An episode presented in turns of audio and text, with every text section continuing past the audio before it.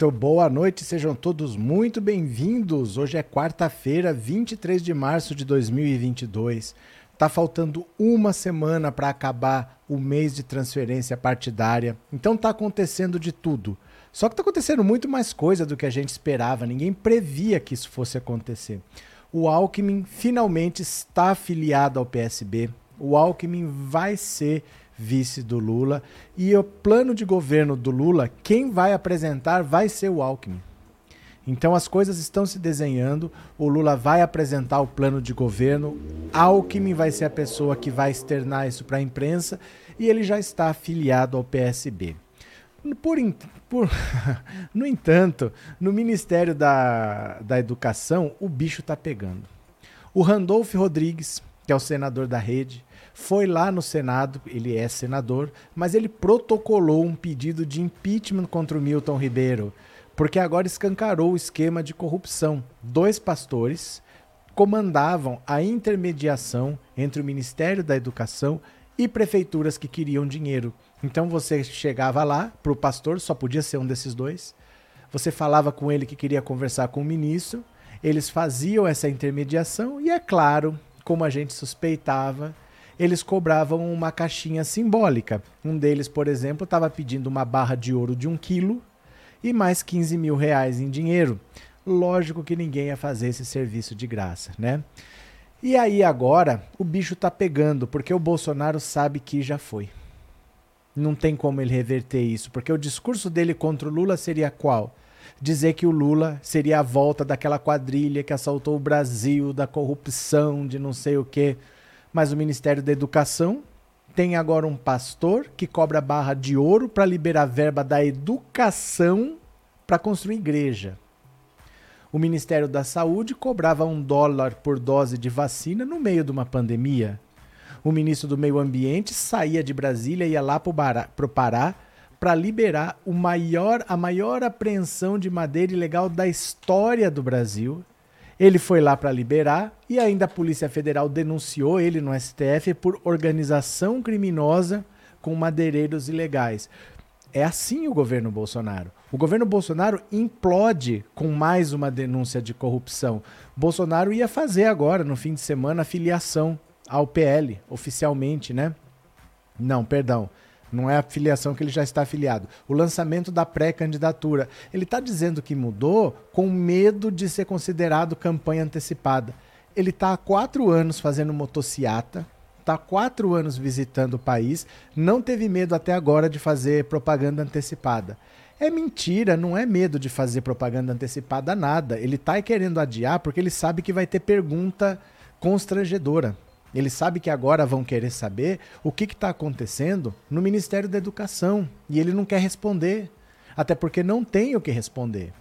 Então ele está evitando de lançar a pré-candidatura nesse momento, porque ele sabe que a pré-candidatura dele está fazendo água. A denúncia, denúncia não, perdão, a condenação do Deltan Dallagnol, que foi condenado a indenizar o Lula por danos morais, isso acerta em cheio o Bolsonaro. Acerta o Sérgio Moro, porque a Operação Lava Jato sendo condenada e o Lula saindo vitorioso. Mas qual que é o discurso do Bolsonaro agora? Ele pode ficar falando que o Lula é ladrão? Sabe o que, que vai acontecer na campanha se ele falar que o Lula é ladrão? Ele vai ter que dar para o Lula direito de resposta. Se ele ficar um minuto falando que o Lula é ladrão, ele vai ter que dar um minuto para o Lula responder dentro do horário dele. Ele vai ter que ter o Lula falando no horário dele como direito de resposta. Porque no caso do Lula, não existe nenhuma acusação, não existe nenhum inquérito. E pior de tudo, o Dallagnol foi condenado por acusar o Lula da maneira que acusou. Então acaba o discurso do Bolsonaro, acaba o discurso do Sérgio Moro, acaba o discurso até do Ciro Gomes. Ah, eu estava dentro do governo, eu via tudo. Primeiro, estava dentro do governo e não fez nada. Segundo, saiu do governo, fala, fala, fala, não apresenta uma prova. Acaba o discurso contra o Lula. Esse pessoal só sabe falar da grande, do grande esquema de corrupção que dominou o governo do PT. Fala o que agora?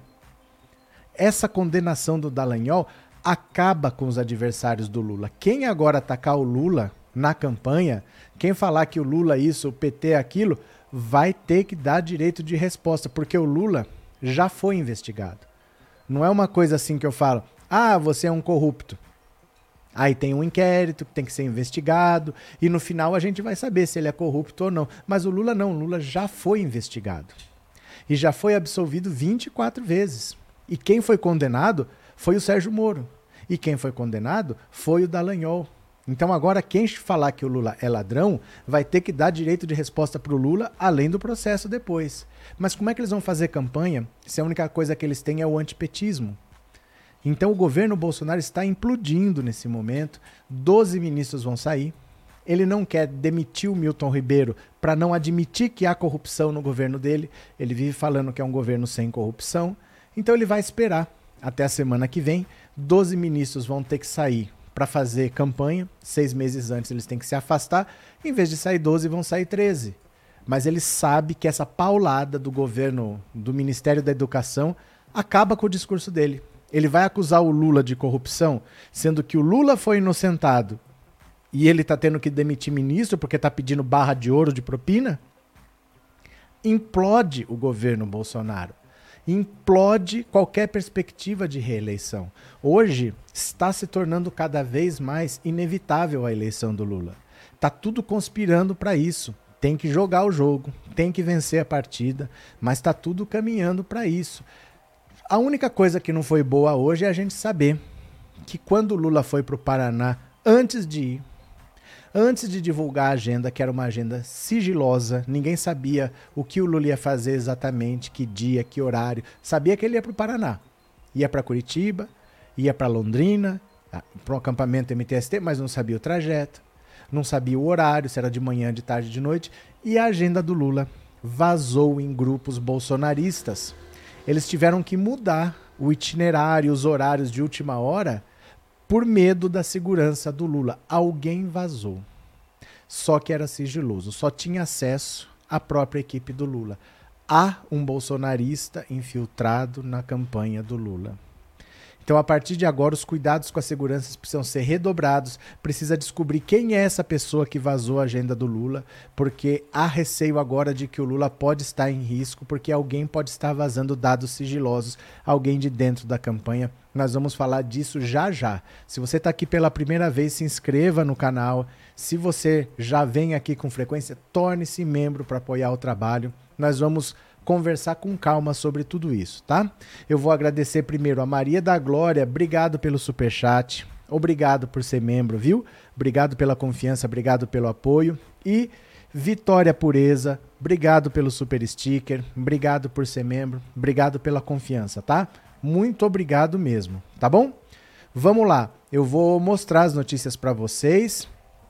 Tá aqui o WhatsApp para quem quiser contribuir no, no Pix você pode mandar uma mensagem com essa chave, 14997790615, que no final eu leio. Vamos ler aqui as notícias? Vamos ver tudo com calma, tá bom? Bora comigo. Randolph quer impeachment de Milton Ribeiro. Olha só. O senador Randolph Rodrigues protocolou nesta quarta-feira uma representação no STF contra o ministro da Educação Milton Ribeiro, acusando-o de crime de responsabilidade e pedindo seu afastamento para investigações, a quebra do seu sigilo telefônico e telemático e, em caso de condenação, seu consequente impeachment do cargo. Randolph pede ainda que o próprio presidente Bolsonaro preste depoimento sobre o caso, assim como os pastores que tiveram seus nomes mencionados nas suspeitas. A situação de Ribeiro no cargo está delicada desde o início desta semana, quando foram reveladas suspeitas de que os pastores evangélicos controlavam a destinação de recursos eh, do Ministério da Educação nas cidades. Nesta quarta, a PGR decidiu que pedirá abertura de inquérito contra o ministro, que se mantém no cargo com o apoio do chefe Bolsonaro. Augusto Aras, que nunca faz nada, pediu para abrir o inquérito contra o ministro da Educação, o Milton Ribeiro. Então ele pediu autorização ao STF.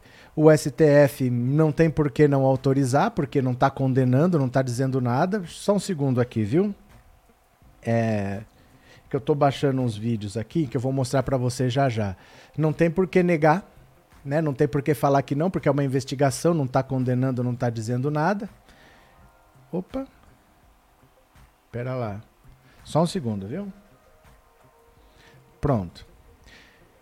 Então ele deve autorizar, e aí é uma paulada muito grande, porque o seu próprio governo sendo investigado num ano de campanha, faltando seis meses para a eleição, é muito sério o que está acontecendo. Nós estamos vendo o governo Bolsonaro se desmanchar há seis meses antes da eleição. Ele vai ter que tirar os seus ministros de confiança, vai ter que colocar pessoas que não são exatamente quem ele escolheu, porque a maioria vai ser o centrão que vai indicar ele vai ficar à mercê de ministros com, as, com, com os quais ele não tem muita é, similaridade, ele não tem muita empatia, ele não tem muita confiança. Vai ser um final de ano terrível para Jair Bolsonaro.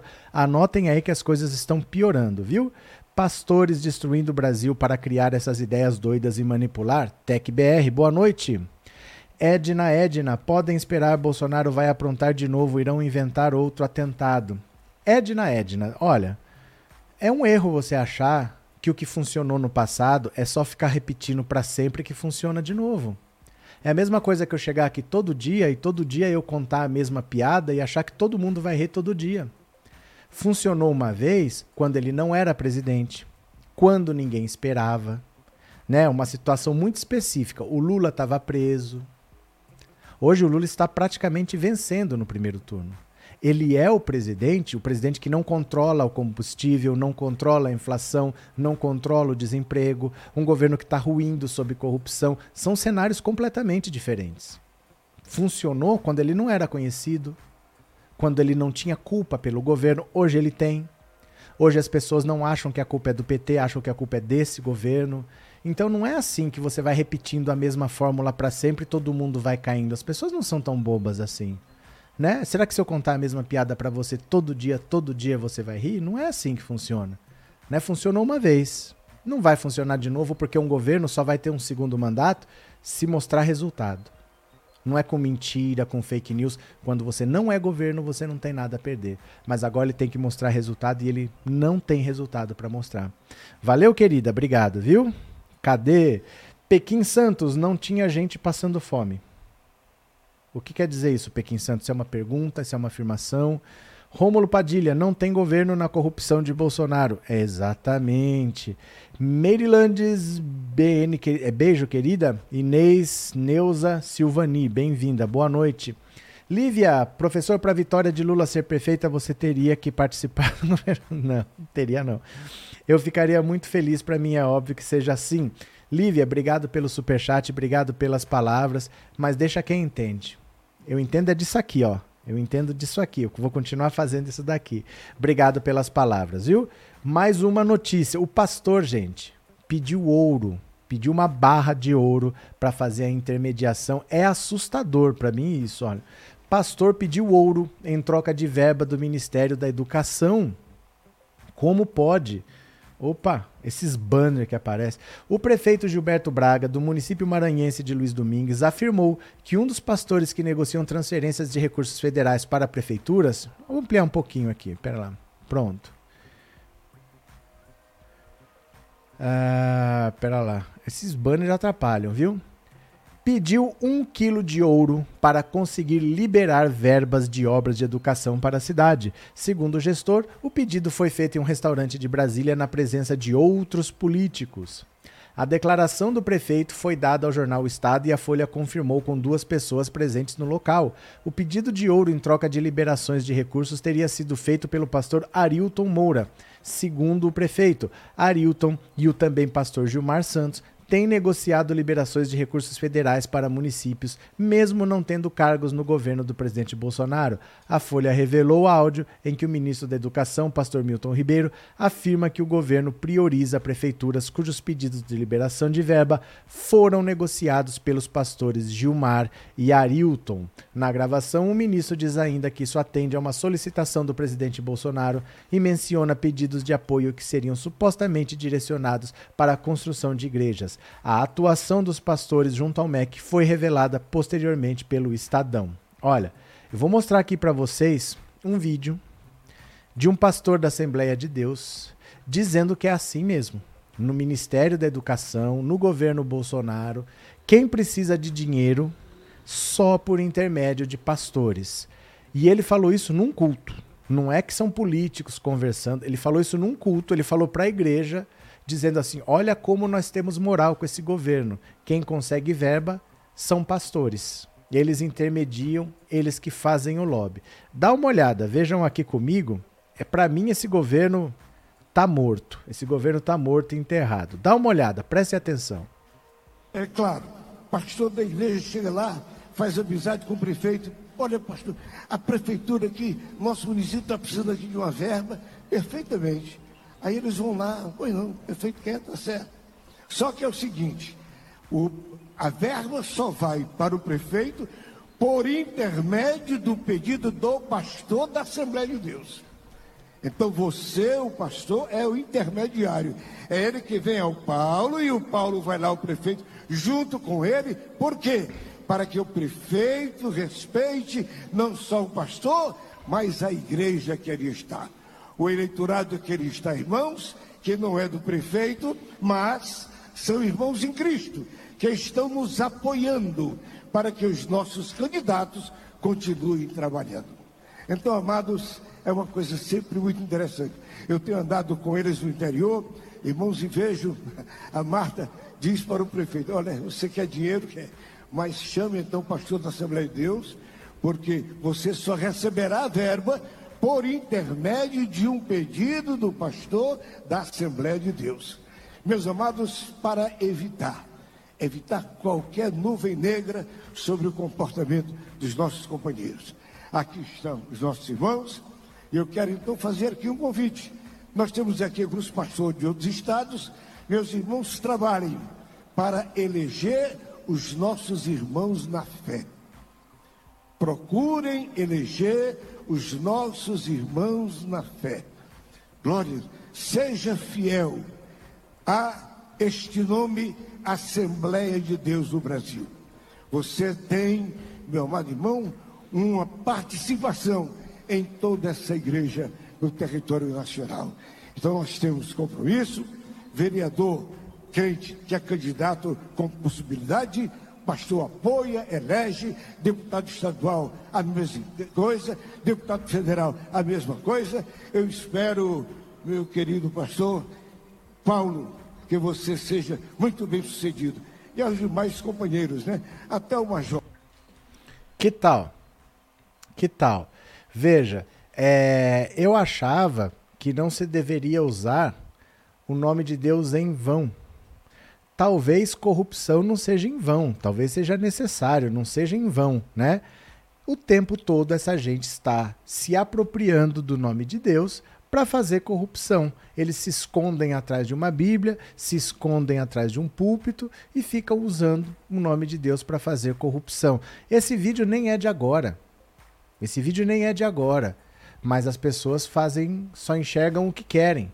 Agora que está escancarado que verba da educação estava sendo usada até para construção de igreja, porque é isso que ele diz no áudio.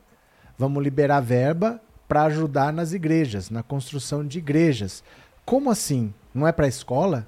O ministro da Educação disse isso com todas as letras. Por isso Randolph pediu o impeachment dele é inaceitável que o dinheiro da educação dos nossos filhos vá para construir igreja. Gente, quem quer construir uma igreja, que construa. Não tem problema, mas não com dinheiro público. O dinheiro da educação só pode ser usado na educação dos nossos filhos, não para construir igreja. Quer fazer uma igreja? Não tem problema, vai lá e faz a sua igreja. Mas seria certo você descobrir que o pai de santo está pedindo dinheiro para abrir um terreiro? Seria certo isso? Você acharia certo, por exemplo, que outras religiões aí, todo mundo chegando lá conseguindo dinheiro para abrir templo? Quem quer abrir, faça. Junta lá os fiéis, eles fazem uma vaquinha, eles todos se organizam, se cotizam, cada um dá um pouco e constroem. Assim que tem que ser, fazer com a própria mão. Aí o trabalho tem valor e não tirando dinheiro da educação. O governo Bolsonaro já reduziu a verba da educação e ainda permite que o pouco que tem seja usado para a construção de igrejas. Para mim é um absurdo e eu falo para vocês, eu sou contra o uso de verbas da educação para a construção de igrejas. Não é exatamente porque estão construindo igrejas, mas é porque não é educação, caramba. Se a verba é da educação, não pode ser usada para nenhuma outra finalidade. Nem me interessa se é construção de templos, mas não pode ser usado para nenhuma outra finalidade e ponto final, né? José Nóbrega, obrigado pelo super sticker, meu parceiro. Muito obrigado de coração, viu? Obrigado pela contribuição. Sandra, o slogan da campanha do genocida já é uma blasfêmia. Sandra, eu não sei se é blasfêmia, porque aí vai depender do seu conceito de blasfêmia. Mas um propósito eu sei que tem. Quando eles falam Deus acima de todos, o Deus que eles falam não é o Deus que você está pensando, não. É o Deus deles. É o princípio que eles seguem é a doutrina que eles seguem. Não é necessariamente o que você está pensando que é Deus. Sabe? São princípios que eles seguem, que eles querem impor aos outros. Quando eles falam isso, Deus acima de tudo, eles estão falando as coisas que eu vou dizer, vocês não podem questionar e vocês vão seguir. Todo mundo vai me obedecer sem me questionar. Isso é um uso político de uma frase que parece que é religiosa, mas de religiosa não tem nada. Viu, Sandra? Obrigado, viu? Uh, Miguel, isso tudo me dá nojo. Já tinha raiva de pastor, agora então piorou. Cadê? Ana Maria, e não é só roubo para a igreja, mas o ouro que para o que facilitou. É óbvio. Você acha que esses caras vão ficar com a chave do cofre na mão? Estão lá, pode, posso abrir o cofre, eu posso fechar e vão fazer isso de graça? Eu falei ontem, será que tem alguém levando dinheiro com isso? O cara tá pedindo barra de ouro no Ministério da Saúde estavam pedindo um dólar por dose de vacina para fechar negócio. Quanto custa? X. Ou você aumenta um dólar ou a gente não fecha. Tem que ter um dólar de sobrepreço para cada dose de vacina. Um milhão de doses, um milhão de dólares de sobrepreço. Né? Maria Milza, obrigado pelo super chat, viu? Obrigado de coração. Muito obrigado. No entanto, a coisa tá tão feia que o Aras, que não faz nada, resolveu fazer. Dá uma olhada aqui. O Aras, que não faz nada, resolveu fazer. Olha. PGR decide pedir ao STF para apurar suspeitas contra o ministro da Educação. O Procurador-Geral da República, Augusto Aras, já está decidido a pedir ao STF a abertura de inquérito para investigar a conduta do ministro da Educação, Milton Ribeiro. Segundo apurou a coluna, a decisão de Aras acontece após diversas representações chegarem à PGR pedindo apuração de suspeitas de tráfico de influência e favorecimento a pastores evangélicos na liberação de dinheiro para prefeituras. Só ontem, a Procuradoria recebeu pelo menos meia dúzia de representações solicitando investigação. Aras, que costuma participar da sessão do STF, deve conversar com os ministros sobre o tema ainda nesta quarta. Caso o STF autorize a abertura de inquérito, a Corte supervisionará os trabalhos. Caberá à PGR direcionar a linha de investigação e a Polícia Federal investigar. Em áudio revelado, tarará, tarará, tarará, já sabemos o que é. Agora deixa eu explicar. Eu vou explicar para vocês. É, é, Guerreira do Agreste, estamos no mato sem cachorro. Olha, Vou explicar por que, que o Aras resolveu investigar nesse caso. Sabe por quê? Porque o, o Procurador-Geral da República ele só investiga quem tem foro privilegiado. Se você não tem foro privilegiado, quem pode te investigar é a polícia, dependendo do crime, pode ser o Ministério Público, mas se tem foro privilegiado, é lá na PGR. Seis meses antes da eleição, todo mundo que vai disputar algum cargo vai ter que sair. Semana que vem vai ter uma reforma ministerial. E o presidente Jair Bolsonaro vai tirar 12 ministros que vão disputar a eleição e vai por outros. Ele vai incluir o Milton Ribeiro nessa barca, em vez de saírem 12, vão sair 13. Acabou a investigação do Aras aí, porque ele deixa de ter foro privilegiado. Então ele está fazendo um movimento que é para jogar para a torcida. Ele está falando: ah, eu vou investigar. Peraí, STF, deixa eu investigar. Até o STF responder, ele começa lá uma investigação, dois dias depois vem a reforma ministerial, saem 13, incluindo ele, e aí ele não tem mais o que fazer, ele joga lá para a primeira instância e eles que sigam. Ele está fazendo de conta que está investigando. Porque o Augusto Aras, a partir da semana que vem, já não está mais debaixo da asa dele, o Milton Ribeiro. Ele só está por ser ministro. E semana que vem ele vai deixar de ser ministro nessa reforma ministerial que vai ter que acontecer. O Bolsonaro inclui mais um e pronto. Ele sai no bando, ninguém nem vê, e é o tal investigação que o Aras quer fazer, vai lá para a primeira instância já não fica com ele. Ele está agindo canalhamente, ele nunca faz nada. Augusto Aras nunca faz nada. Resolveu fazer porque ele sabe que ele não pode fazer. Ele só está fazendo porque ele sabe que ele não pode fazer. Semana que vem esse cara deixa de ser ministro, perde o foro privilegiado, aí já não é mais com ele, vai para a primeira instância. É isso que ele está fazendo. Ele está fazendo de conta que está investigando, ele não está investigando porcaria nenhuma. Ele vai ficar uma semana com esse caso na mão e o caso vai sair da mão dele. Vocês entenderam o que eu estou falando? PGR só não investiga os filhos rachadores. A PGR não está investigando ninguém. Não está nem aí, né? Jovem Pan tentando explicar o inexplicável no momento. Pingos nos João Maria. Olha, eu já vi de tudo. Eu já vi o Rodrigo Constantino falar que ele deu azar porque ele foi pego, que não podemos dizer que é corrupção, que tem que investigar. Ah, se fosse no governo do Lula, né? Se fosse no governo do Lula. A PGR é um grande passapano, Elias. Ele vai investigar tudo de mentira, enganar trouxa, acredita quem quer. Não, ele não vai investigar. Ele não vai ter tempo de investigar. Vai sair do braço dele. O, o, o Milton Ribeiro, deixando de ser ministro, sai da responsabilidade dele. Só está na responsabilidade dele porque ele é ministro quando ele deixar de ser ministro, vai lá para a primeira instância. Então ele diz que vai investigar, mas ele não vai investigar nada. Você sabe aquilo assim? Ó, vou te dar um exemplo. Eu sou polícia. O cara ali é traficante. Aí ele me dá uma grana, me dá uma grana, me dá uma grana para deixar ele trabalhar. E eu vou ganhando meu dinheirinho, eu vou ganhando meu dinheirinho e ele tá trabalhando lá. Tá lá na, na microempresa dele, né? Vendendo os negocinhos. Só que eu não posso nunca prender ninguém. Eu preciso prender alguém. Aí de vez em quando ele pega um cara que ele quer dar uma ferrada e ele dá o cara para mim e fala: Ó, mostra esse aí como o traficante que você prendeu. Olha, olha com meu trabalho, peguei mais um, olha o que eu fiz. Você entende que é jogo de carta marcada? É mais ou menos isso que ele está fazendo. Ele sabe que ele não vai investigar, porque ele vai deixar de ser de ter foro privilegiado. Então ele faz de conta que está investigando. Olha, me antecipei, estou pedindo para investigar, mas ele sabe que vai sair da, da asa dele. Né? Cadê? Jéssica, não vejo a hora de nos livrarmos desse desgoverno, ninguém aguenta mais. E pode piorar? Pode, dá uma olhada aqui, ó. Funcionários do MEC dizem que pastores organizavam fila para liberação de verba. Olha que ponto nós chegamos. Funcionários do MEC dizem que pastores organizavam fila para liberação de verbas.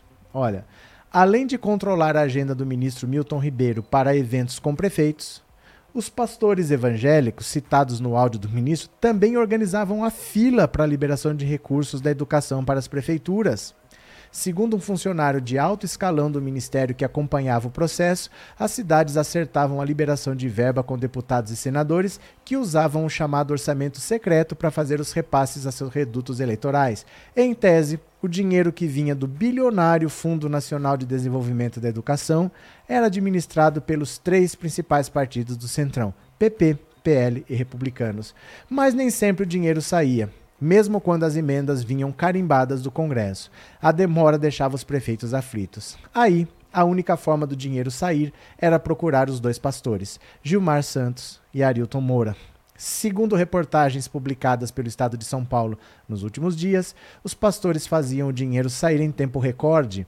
Áudio revelado na terça pela Folha mostra Milton Ribeiro dizendo que o pastor Gilmar tinha que ser atendido a pedido de Bolsonaro. Um dos rituais do lobby dos pastores era organizar grupos de prefeitos para levar ao ministro. Em muitas ocasiões, esses encontros eram feitos durante viagens de Milton Ribeiro, em que levava junto equipes do FNDE e o próprio presidente Marcelo Lopes da Ponte. Com a crise instalada, o Centrão passou a fazer pressão para que Bolsonaro demita Ribeiro do MEC e coloque no lugar o próprio Pontes. Indicado por Ciro Nogueira para presidir o FNDE, Pontes já foi chefe de gabinete do ministro da Casa Civil e é homem de confiança de, de integrantes do PP. Milton Ribeiro, que já percebe que sua permanência no MEC é improvável, tenta emplacar no lugar o secretário executivo Vitor Godoy, que é ex-auditor da CGU e acumula embates internos com membros do Centrão. Então vocês percebem até onde vai? Fila, fila para conseguir dinheiro do MEC. Deixa eu falar uma coisa para vocês. Eu vou ler agora uma matéria sobre a segurança do Lula. Olha, Eu gostaria que vocês me dissessem no WhatsApp 14 997790615 se a segurança pessoal do Lula te preocupa, tá? Então é 14 997790615. Eu quero que você me diga o seguinte: a segurança pessoal do Lula te preocupa? Bolsonarista não gira muito bem. A maioria dele está armado. A gente vê o destempero dessa gente. A gente não sabe o que, que eles podem fazer. Então eu pergunto para você: a segurança pessoal do Lula te preocupa, sim ou não? Você vai me dizer no WhatsApp 14 997790615, porque eu vou ler agora uma notícia muito importante. Eu quero que vocês prestem atenção. Venham comigo. A agenda de Lula vaza em grupos bolsonaristas e sobe desconfiança sobre infiltrado. Vamos lá, preste atenção, olha.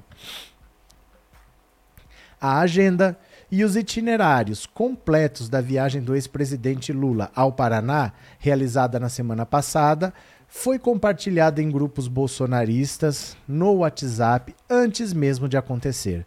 O vazamento, até então mantido em sigilo, obrigou a equipe do petista a fazer mudanças de última hora por medida de segurança. De acordo com a reportagem de Ricardo Galhardo no Intercept Brasil, só os organizadores da viagem e a Secretaria de Segurança Pública do Paraná tinham acesso aos detalhes da agenda de Lula. O vazamento ocorreu no sábado. Lula já estava em Curitiba e a poucas horas de ir a Londrina. Uma usuária, identificada como Márcia, divulgou no grupo Carniça Não um documento PDF com a agenda de Lula. Ali estavam os nomes e os endereços dos hotéis e os locais dos eventos, inclusive o número de pessoas previstas em cada um deles. Já na sexta, antes do vazamento da agenda, mensagens convocando protestos contra a Lua já circulavam pelo grupo.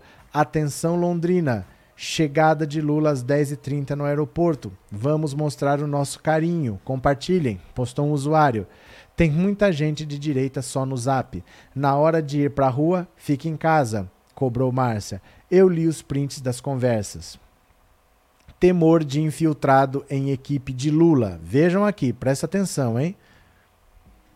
A bolsonarista Márcia afirmou ter recebido o itinerário do ex-presidente Lula em outros grupos de WhatsApp. Ah, isso estava em todos os grupos de WhatsApp.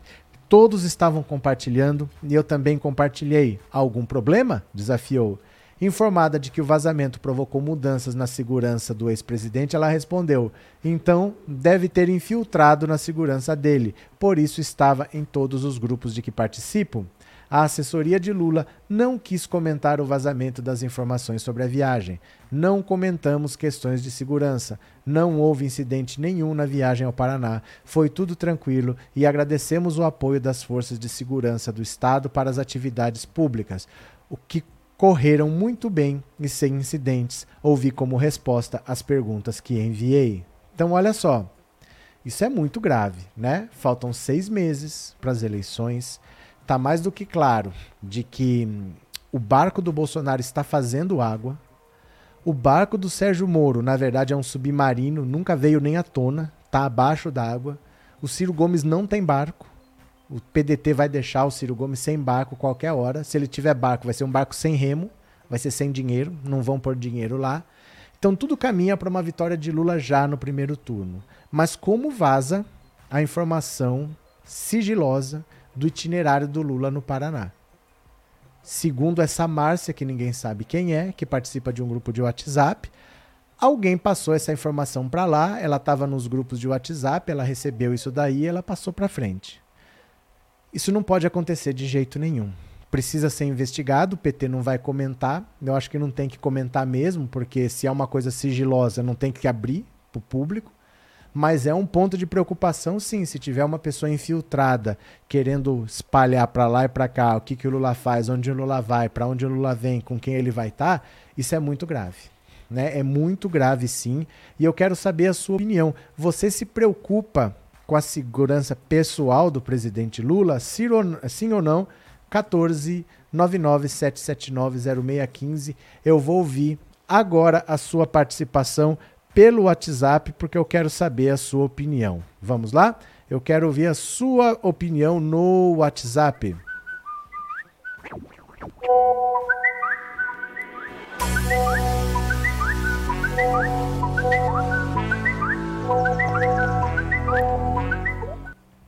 Pronto. Vamos lá? Eu vou compartilhar a tela agora. Quero ouvir a sua participação, tá bom? Vamos ver. Você se preocupa com a segurança pessoal do presidente Lula? Sim ou não? Vamos lá que eu quero ouvir a sua participação. Vamos ver? Boa noite, professor. Sou Ana Maria. Me Oi. preocupa com a segurança do Lula porque ele é o principal candidato, já está eleito no primeiro turno e qualquer pessoa pode perseguir ele e fazer uma maldade com ele. Valeu, Ana. Muito obrigado. Boa noite, professor Roberto, professor Arlete Jacareí. Me preocupa, sim, a segurança do Lula. Tem muito bolsonarista louco aí. Obrigado. Professor, boa noite. Eu temo sim pela segurança do Lula e ainda mais com essa notícia, né, da possibilidade de alguém infiltrado para vazar as informações. Demésio, professor, abraço. Outro. Boa noite, professor e comunidade. Aqui é a Wanda de Porto Alegre. Eu me preocupo muito, há muito tempo que eu venho me preocupando demais. E com todos esses crimes que acontecem insolúveis, que nem o aquele do Zavascki. Professor, aqui é Romildo de Campo Grande, Mato Grosso do Sul. A segurança do Lula me preocupa muito, muito e muito. Vai ter que redobrar essa segurança do Lula, sim, professor? Sim, eu me preocupo muito e peço muito a Deus por ele. Obrigado. Boa noite, professor. Pessoal, Michelle aqui de Goiânia. Me preocupo muito com a segurança de Lula. Por mim, deixava um paredão de 5 mil pessoas em volta de Lula o tempo todo, fazendo a segurança dele. Tá, joia. Obrigado, viu? Boa noite, professor. Eu sou Doris Fontes, estou falando do, de Rio Branco, Acre. É, a, a segurança do Lula me preocupa muito, sim sabe? Eu já sou uma senhora, tenho 67 anos, moro é, desde os meus 18 anos, eu acompanho a trajetória do Lula. Ele é meu ídolo, ele é uma pessoa íntegra. Nunca acreditei em uma palavra que falaram dele todo esse tempo. Ok, mais um. Boa noite, professor Roberto aqui de Vitória. Olha, tá, tá muito claro para mim que essa informação foi vazada pela Secretaria de Segurança Pública do Paraná, porque imagina o tanto de bolsonarista que não tem nessa Secretaria de Segurança, professor. Isso daí já tá, já tá escancarado já, que foram eles. Vamos ver, vamos aguardar, tá bom? Olha, é, eu acho muito grave. Nós vamos ter que saber de onde que veio isso daí. Vamos aguardar mais informações, mas sem dúvida nenhuma, você ter uma informação dessa vazada é inadmissível e precisa saber de onde veio. Provavelmente ninguém vai falar nada para nós. Ninguém vai falar, olha, resolvemos, era fulano. Eles vão resolver internamente e vão dar um jeito lá. Mas isso não pode acontecer de jeito nenhum, tá bom? Olha, é, pronto, deixa eu compartilhar a tela aqui. Vamos para mais uma. Cadê? Pronto. Aí, pronto. Deixa eu só ler uma mensagem aqui, ó. Só mudar a agenda que vazou. Mimi, eu não sei se você tá brincando com um assunto tão sério assim. É a mesma coisa que eu falar para você assim, é, um assassino sabe que você vai sair de casa às sete da manhã. Aí você fala, ah, é só sair às oito. É sério que você acha que é só fazer isso mesmo assim? Só para você pensar se só mudar e pronto. Ah, se tem um problema, você não tem que desviar do problema, você tem que resolver o problema, né? Vamos continuar aqui. Olha, Federação Rede e PSOL libera apoio a Lula e Ciro. Bora.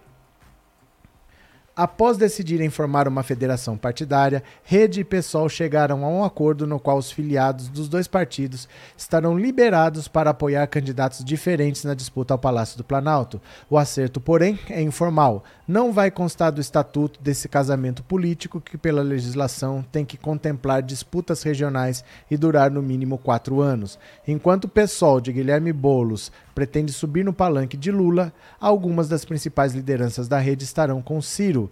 No estatuto, pactuamos o direito à divergência pública sem caracterizar infidelidade partidária. Temos nosso querido Randolph é, e vários outros apoiando Lula, e eu e outros apoiando Ciro. Outros ainda podem apoiar candidaturas distintas, desde que pautadas no conteúdo programático da plataforma 18, disse Heloísa Helena. Então, assim, olha que coisa. Eles estão fazendo uma federação que eles não sabem para que serve ainda. Eles estão preocupados assim, nós estamos nos juntando, mas cada um vai seguir o que bem entende, vai fazer o que bem der na cabeça. Isso é muito complicado, né? Uma federação partidária e cada um vai agir de um jeito Porque a ideia de você estar num partido é você agir em bloco, para ter mais força unidos. E eles querem estar numa federação, mas cada um fazer o que bem entende. Eu não sei o que isso quer dizer, de verdade. Mas, deixa para lá. Essa federação PSOL e rede é muito estranha, viu? Cadê? É preciso cautela, por isso pode plantar a desconfiança e o pânico dentro do PT. Acredito que tenha sido vazada da Secretaria do Paraná. Tem que investigar, né, Marta? Nós não sabemos de onde saiu, não. Cadê? É, de onde saíram esses bolsos? Do quê? De quem está falando aqui do canal ou do, do Lula? Qual é o caso? É, Paulo Gonçalves, professor, viu novas pesquisas para o governo de São Paulo? Fernando Haddad está com 30 e Márcio França está com 11. Não, não vi, Paulo. Eu não vi, mas tem que saber quem fez que instituto é esse? Porque os institutos estão bem doidos, né? Cadê? É, Federação de Nanicos Elias Souza. Essa gadaiada é perigosa, sempre estão fazendo arminha. Nelson, Verman, pronto. É, Rumildo, o Dallagnol virou meme, tá fazendo papel ridículo. Será que ele não se enxerga? vou falar já já do Dallagnol. Antes de falar do Dallagnol, eu vou falar outro que tá perdido na vida, que é o Ciro Gomes. Dá uma olhada aqui, ó. Ciro chama a aproximação de Alckmin e Lula de conchavo vergonhoso. O Ciro Gomes eu não sei não. Para mim o Ciro Gomes é a Carla Zambelli do PDT. Para mim ele é a Carla Zambelli do PDT. Dá uma olhada aqui, ó. O pré-candidato do PDT à presidência, Ciro Gomes, criticou a filiação de Geraldo Alckmin ao PSB nessa quarta, durante uma coletiva em Brasília. Ele afirmou que a presença de Lula e Alckmin na mesma chapa é um conchavo vergonhoso. Eu vejo como uma virada paulista. Eu acho um conchavo vergonhoso. Ciro ainda disse que todas as pesquisas sérias o colocam à frente do presidente Bolsonaro num eventual segundo turno, além de outros presidenciáveis também, exceto Sérgio Moro. Esse seria o segundo motivo dele para criticar essa aliança e mudança de partido do ex-governador de São Paulo. Não foi o Alckmin que mudou. Quem mudou foi a vocação para o conchavo que o Lula repete. Além de todas as avaliações negativas relacionadas à ida de Alckmin ao PSB e a provável chapa com Lula, o petista petista não, o pedetista foi, ah não, o petista foi criticado novamente por falar em regulação da mídia. Segundo o próprio Ciro Gomes, o assunto é uma bobagem repetida pelo candidato do PT. Eu tenho controle remoto, assisto o que eu quiser, o resto é baboseira lulopetista. Olha, de verdade, o Ciro Gomes está virando a Carla Zambelli do PDT. Ele é a Carla Zambelli do PTD. Ele está falando cada besteira uma atrás da outra. O que ele chama de conchavo vergonhoso é a política que ele não é capaz de fazer. Quem é o aliado dele? Ele critica o aliado dos outros, mas quem é o aliado dele? Quem é o vice dele? Quem é o partido que está interessado em estar tá junto? Quem que está apoiando o Ciro Gomes? Quem fala um político aí de algum lugar que fala, puxa, eu apoio o Ciro Gomes sem ser a Heloísa Helena e a Marina Silva, é que a gente sabe que elas só falam isso porque elas não têm coragem de falar que apoiam o Lula. É por birra. Não é pelo Ciro. É por birra que elas falam isso. Mas quem é que apoia o Ciro Gomes? Ele não tem vice. Ele não tem partido que queira apoiar, ele não tem nenhum aliado e ele reclama de quem tem. É lógico, ele não vai falar que o Lula está certo de fazer as alianças que ele não tem capacidade de fazer. Ele está virando a Carla Zambelli do PDT mesmo, só fala bobagem, uma atrás da outra, e ele se considera um estadista. Mandou uma carta para a rainha da Inglaterra quando o príncipe Felipe morreu. Vocês lembram disso? Imagina a cara da rainha recebendo uma cara de Ciro Gomes. Ciro Gomes. Imagina a cara da rainha. O que, que ele acha que ele é? Falando do, do, problema dos outros, mas deixa o Lula se virar com a chapa dele, cuida da sua. Vai achar um vice, vai achar um partido aí para fazer uma federação. Vai trabalhar, Ciro Gomes, deixa os outros quietos. Mas que coisa, né? Carlos Albuquerque, o Ciro tem inveja do Lula, tá na cara. Né? Sandra, boa noite, beijinhos na Tequinha. Tequinha tá aqui reclamando, não sei o que ela quer. Deixa ela. Zeca, pode ter vazado por membros da Segurança Pública do Paraná. Poder pode, mas tem que saber, né? Só suspeitar não adianta, tem que saber. E às vezes não é fácil saber. Bel, Ciro tá pirado. O Ciro tá muito doido, gente. Não sei o que tá acontecendo com ele. Aline Isidoro, Ciro Gomes tem inveja do Lula. Continuemos. Diva, temos que estar alertas. O Lula é muito importante para nós. Temos que protegê-lo. Valeu. Cadê quem mais? Fabiano Amorim. Heloísa Helena e Marina Silva não significam é nada pro PT. o que elas conseguiram depois que saíram do PT. Tá brabo, Fabiano? Isso mesmo. Carla Silva, você é muito engraçado, Ciro e Rainha. Não, mas ele mandou uma carta para a Rainha da Inglaterra. Ele não é um chefe de Estado, ele não é uma pessoa relevante. O que, que ele mandou uma carta para a Rainha da Inglaterra? Não é possível que ele fez isso, mas ele, ele acha que o Brasil merece ter o Ciro Gomes de presidente. Ele acha, né? Cadê? A inveja mata, né, Ciro? Silvani, verdade. Agora presta atenção. Renan caprichou. Renan caprichou. Deem uma olhada aqui. Walter Delgatti Neto mudou a história do Brasil e deve ser anistiado, diz Renan Calheiros. Olha. Renan e Walter Delgatti Neto, em decorrência da condenação do ex-coordenador da Força Tarefa da Lava Jato de Curitiba, Deltan Dallagnol, o senador Renan Calheiros foi às redes sociais nesta quarta-feira para defender Walter Delgatti Neto, o hacker que denunciou as delinquências da Lava Jato mudou a história do país. Dallagnol foi condenado pelo STF, a, pelo STJ, perdão, a pagar indenização de 70 mil reais a Lula pelo PowerPoint fajuto que apontava o ex-presidente como chefe de quadrilha. Segundo Renan Calheiros, Delgatti possibilitou as punições, ainda que brandas, que estamos vendo e mostrou quem era Sérgio Moro, Deltan Dallagnol e sua turma, afirmou o senador. É hora de retomar o projeto que apresentei para anistiá-lo. Olha aqui, ó. Renan Calheiros. Gente, vocês têm Twitter? Me sigam no Twitter, façam um Twitter. Essa ferramenta é muito rápida para você se informar. Mexa esse dedo, faça um Twitter e me siga lá.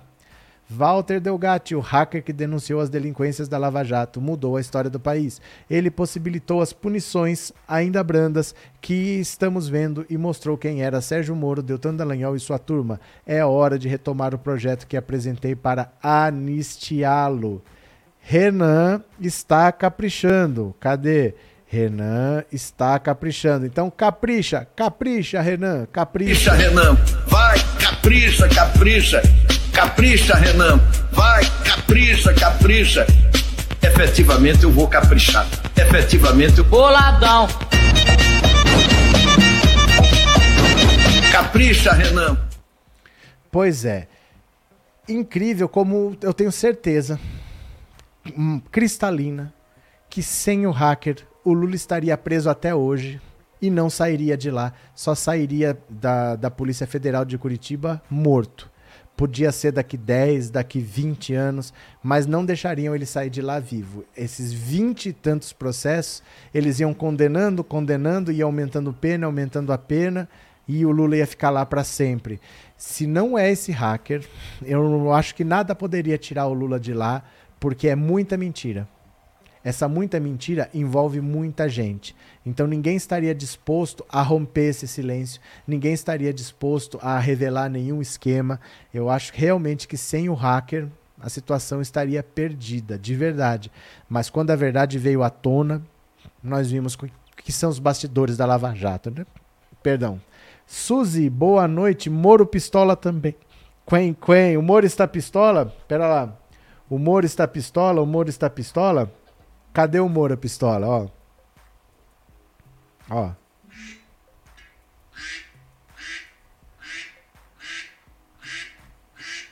O Moro está pistola, já vamos ver daqui a pouco, viu? Ciro é o maior falastrão que apareceu aqui no Ceará.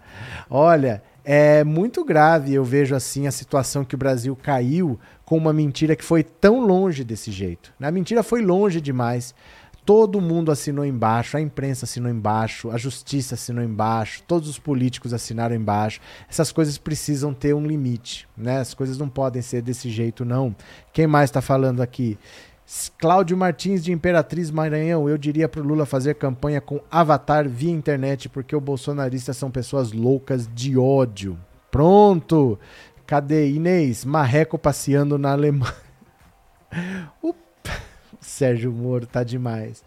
Agora veja só aqui, ó.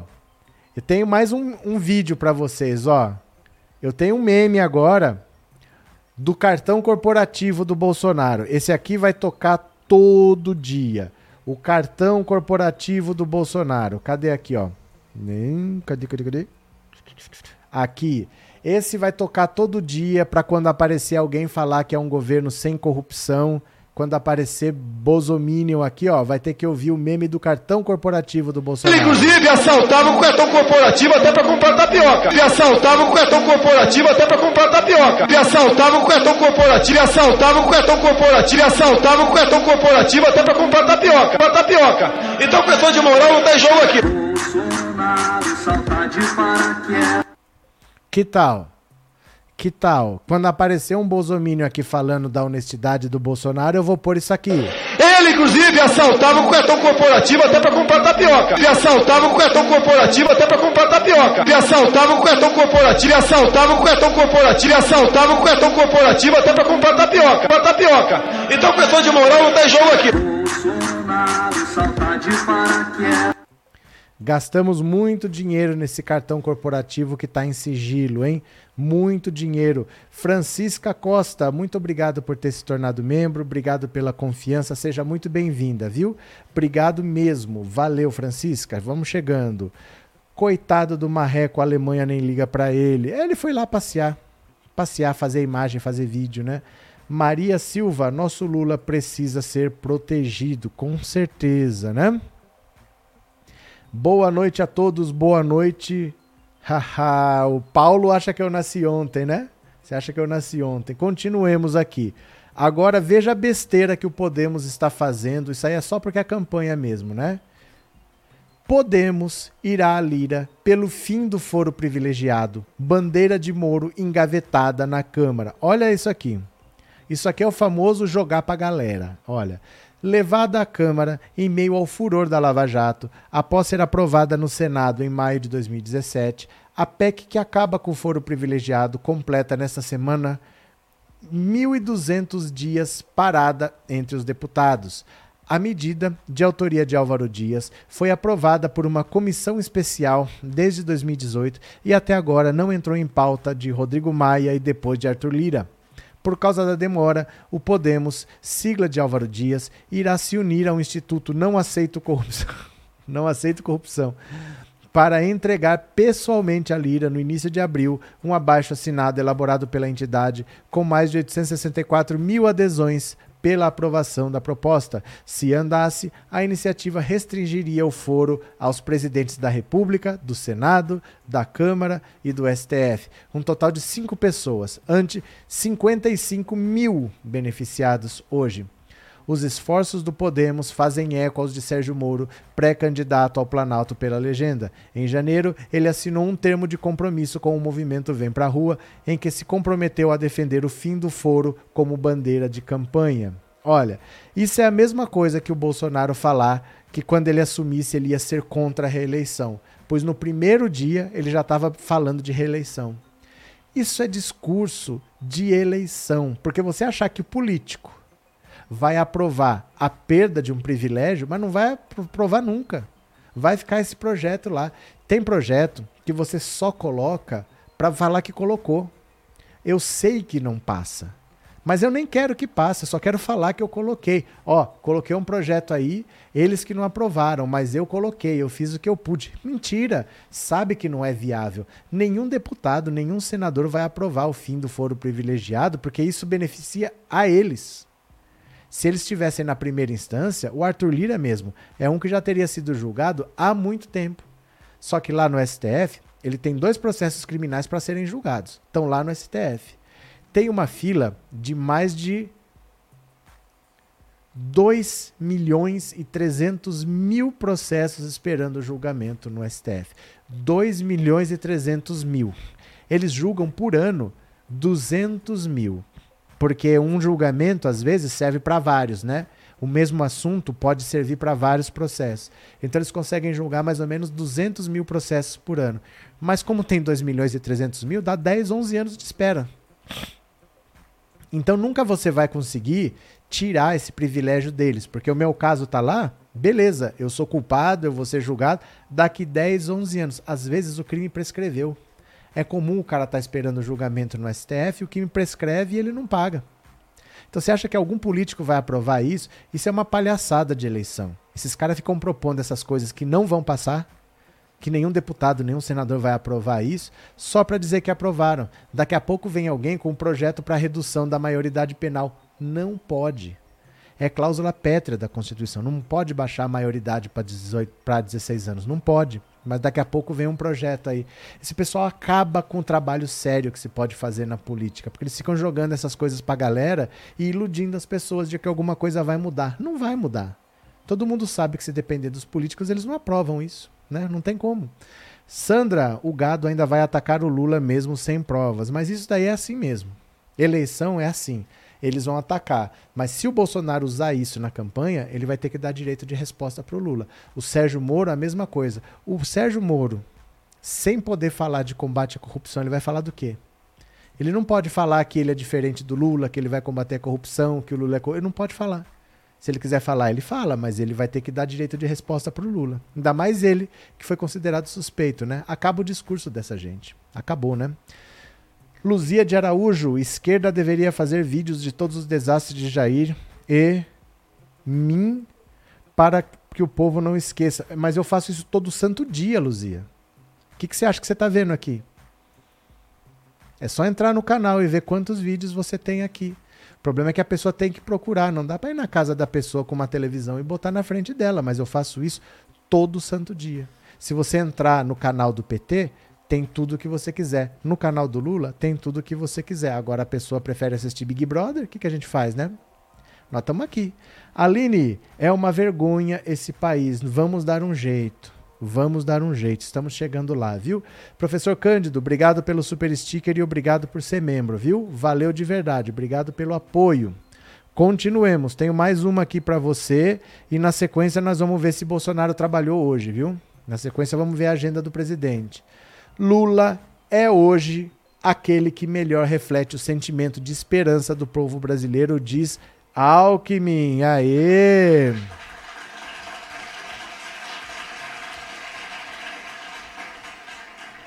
Alckmin se filiou ao PSB. Olha, o ex-governador de São Paulo, Geraldo Alckmin, disse nessa quarta, em seu primeiro discurso após a filiação ao PSB, que o ex-presidente Lula é hoje aquele que melhor reflete o sentimento de esperança do povo brasileiro. A entrada de Alckmin no PSB faz parte das movimentações para que ele seja vice na chapa de Lula para a disputa da presidência da República em outubro ou o ato de filiação aconteceu em Brasília, contou com a presença de políticos e parlamentares do PSB e do PT e foi marcado por críticas ao governo do presidente Jair Bolsonaro. As negociações para que o ex-tucano e ex-adversário petista seja vice de Lula nas eleições de 2022 vêm se desenrolando nos últimos meses. De acordo com o colunista do G1 e da Globo News, Natuza Neri, a previsão é que a chapa Lula-Alckmin seja oficialmente anunciada em meados de abril. Quero cumprimentar o PSB pela decisão de apoiar o presidente Lula para a presidência da República. É ele. Nós temos que ter os olhos abertos para enxergar, a humildade para entender que ele é hoje quem melhor interpreta o sentimento de esperança do povo brasileiro. Aliás, ele representa a própria democracia, porque ele é fruto da democracia, disse Alckmin. O ingresso de Alckmin no PSB se dá a 10 dias do prazo limite para que os candidatos que queiram disputar a eleição deste ano estejam filiados a um partido político. Após o discurso questionado por jornalistas sobre a chapa com Lula, Alckmin afirmou que se filiou ao PSB para somar com o partido e que a chapa é para frente. Ele disse ainda que mantém conversas com o ex-presidente Lula e que não tem nenhuma data definida para o anúncio da eventual chapa. Também vejo que não tem nenhuma pressa para isso. Importante foi a definição do PSB, uma definição de responsabilidade e compromisso com o Brasil, de apoio ao presidente Lula, baseado na defesa da democracia, da retomada do emprego e renda no Brasil, disse Alckmin.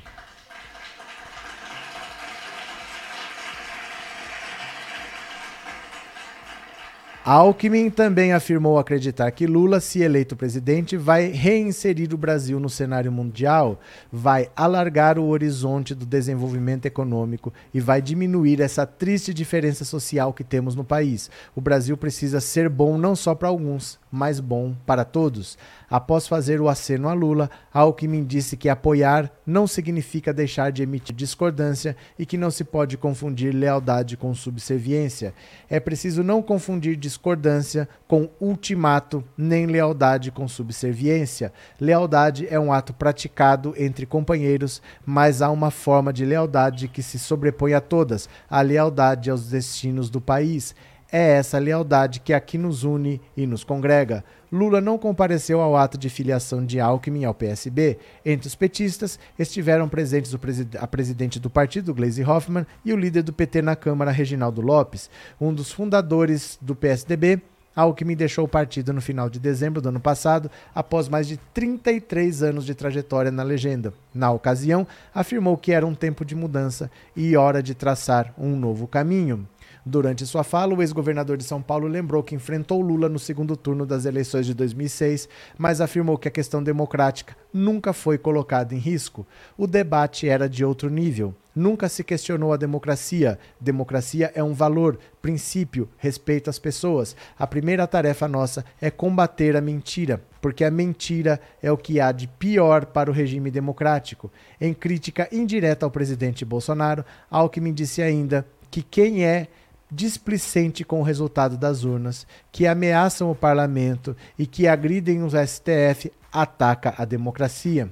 Aqueles que criticam, que desconfiam e agem de maneira displicente em relação aos resultados das eleições estão, em realidade, ofendendo a democracia. Aqueles que ameaçam o parlamento estão ameaçando a democracia. Os que agridem o STF estão agredindo a democracia. Bolsonaro colocou em dúvida em diversas oportunidades a confiabilidade das urnas eletrônicas e o resultado das eleições de 2018, que foi vencida por ele. O presidente da República também criticou a Suprema Corte por investigar aliados e tomar decisões contrárias ao governo dele. Então, olha, como eu falo para vocês, todo dia nós estamos vendo um cenário que está cada vez mais claro.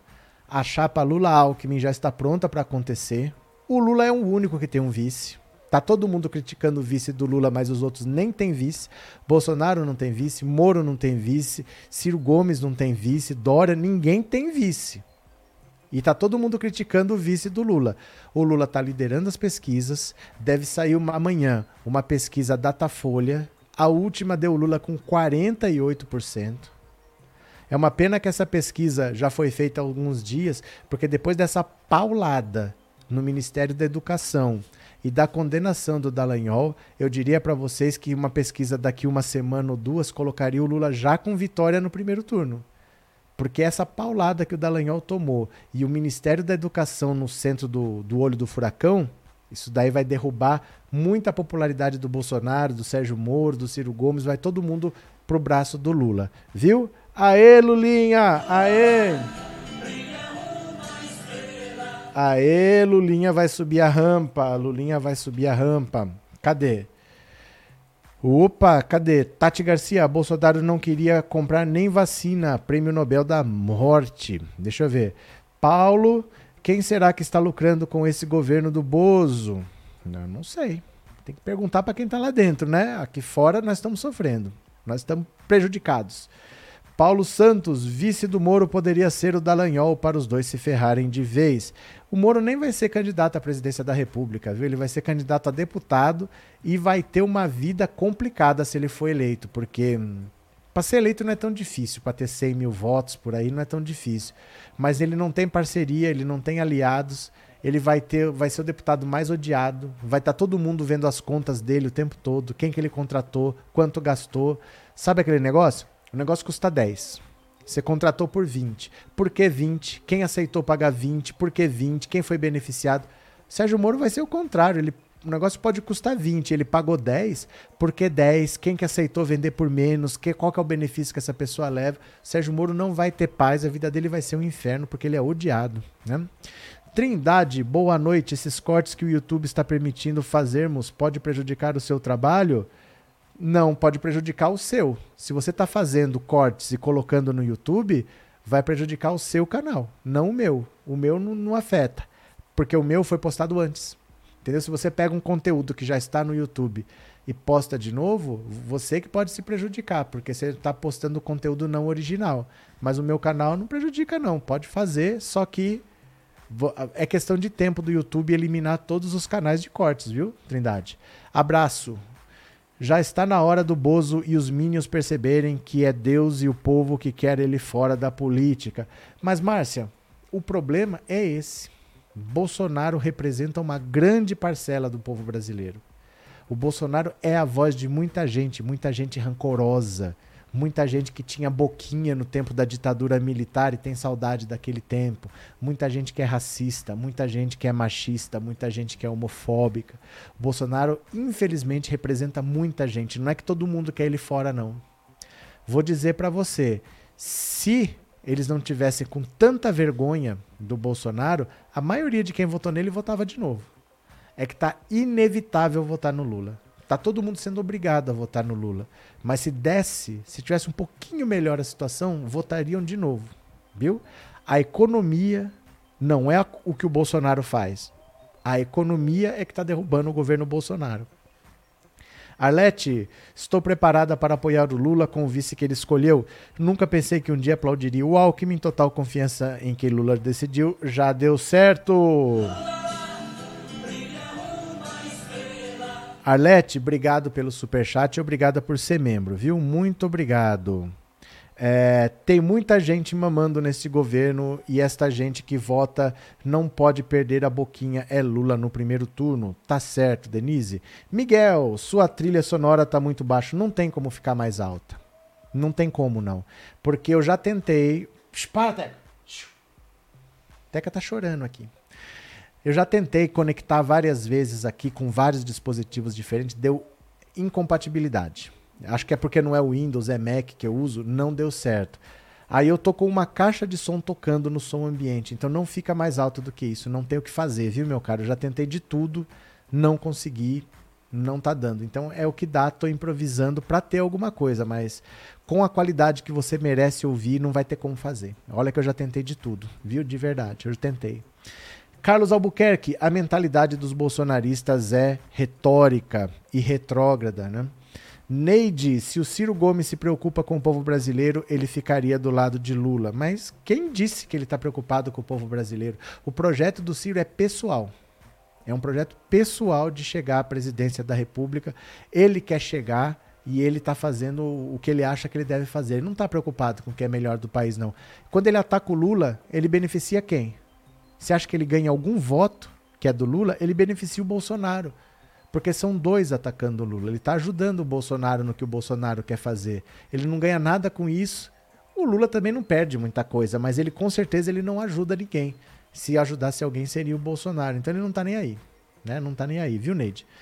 Trindade, os cortes eu faço e compartilho no WhatsApp. Não, no WhatsApp não, não tem influência nenhuma. Pode fazer e pode compartilhar à vontade. É para isso mesmo. Pode, pode fazer à vontade. Eu mesmo mando vídeos no grupo do, do WhatsApp ou no Telegram, que é para vocês compartilharem. Quanto a isso, não tem problema não. Fica à vontade, pode mandar, pode mandar ver, viu? Eu voto em Lula um qualquer em, em Lula um qualquer vício que é. Não entendi, Luiz Eufrásio. O que, que você quis dizer? É, Elizabeth, não suportamos mais esse malévolo do Bozo. Está demais. Agora deixa eu falar aqui mais uma. Vamos ver a agenda oficial do presidente da República? Vamos ver? Porque vocês sabem que esse menino não é muito chegado em trabalhar, então a gente fiscaliza. Vamos ver aqui a agenda oficial do presidente da República.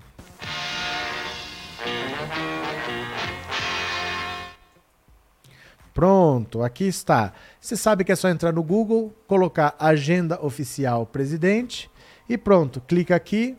Hoje é dia 23. Vamos ver o que esse presidentezinho fez?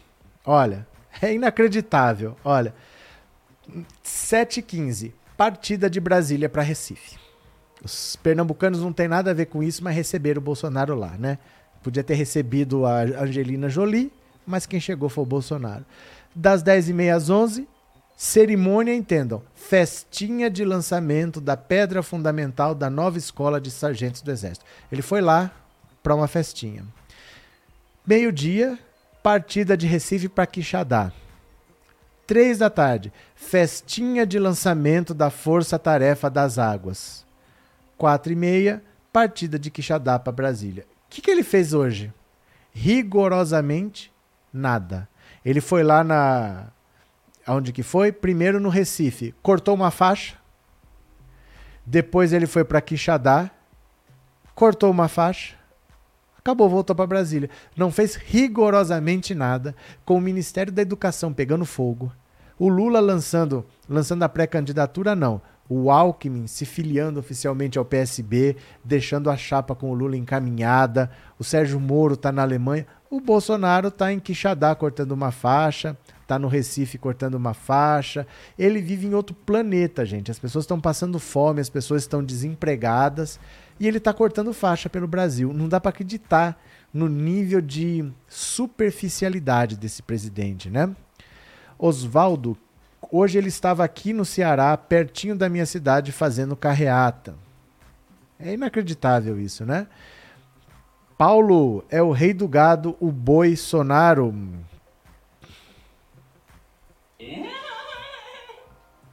Bom, Tati, Bolsonaro achou que ser presidente é só fazer motociata.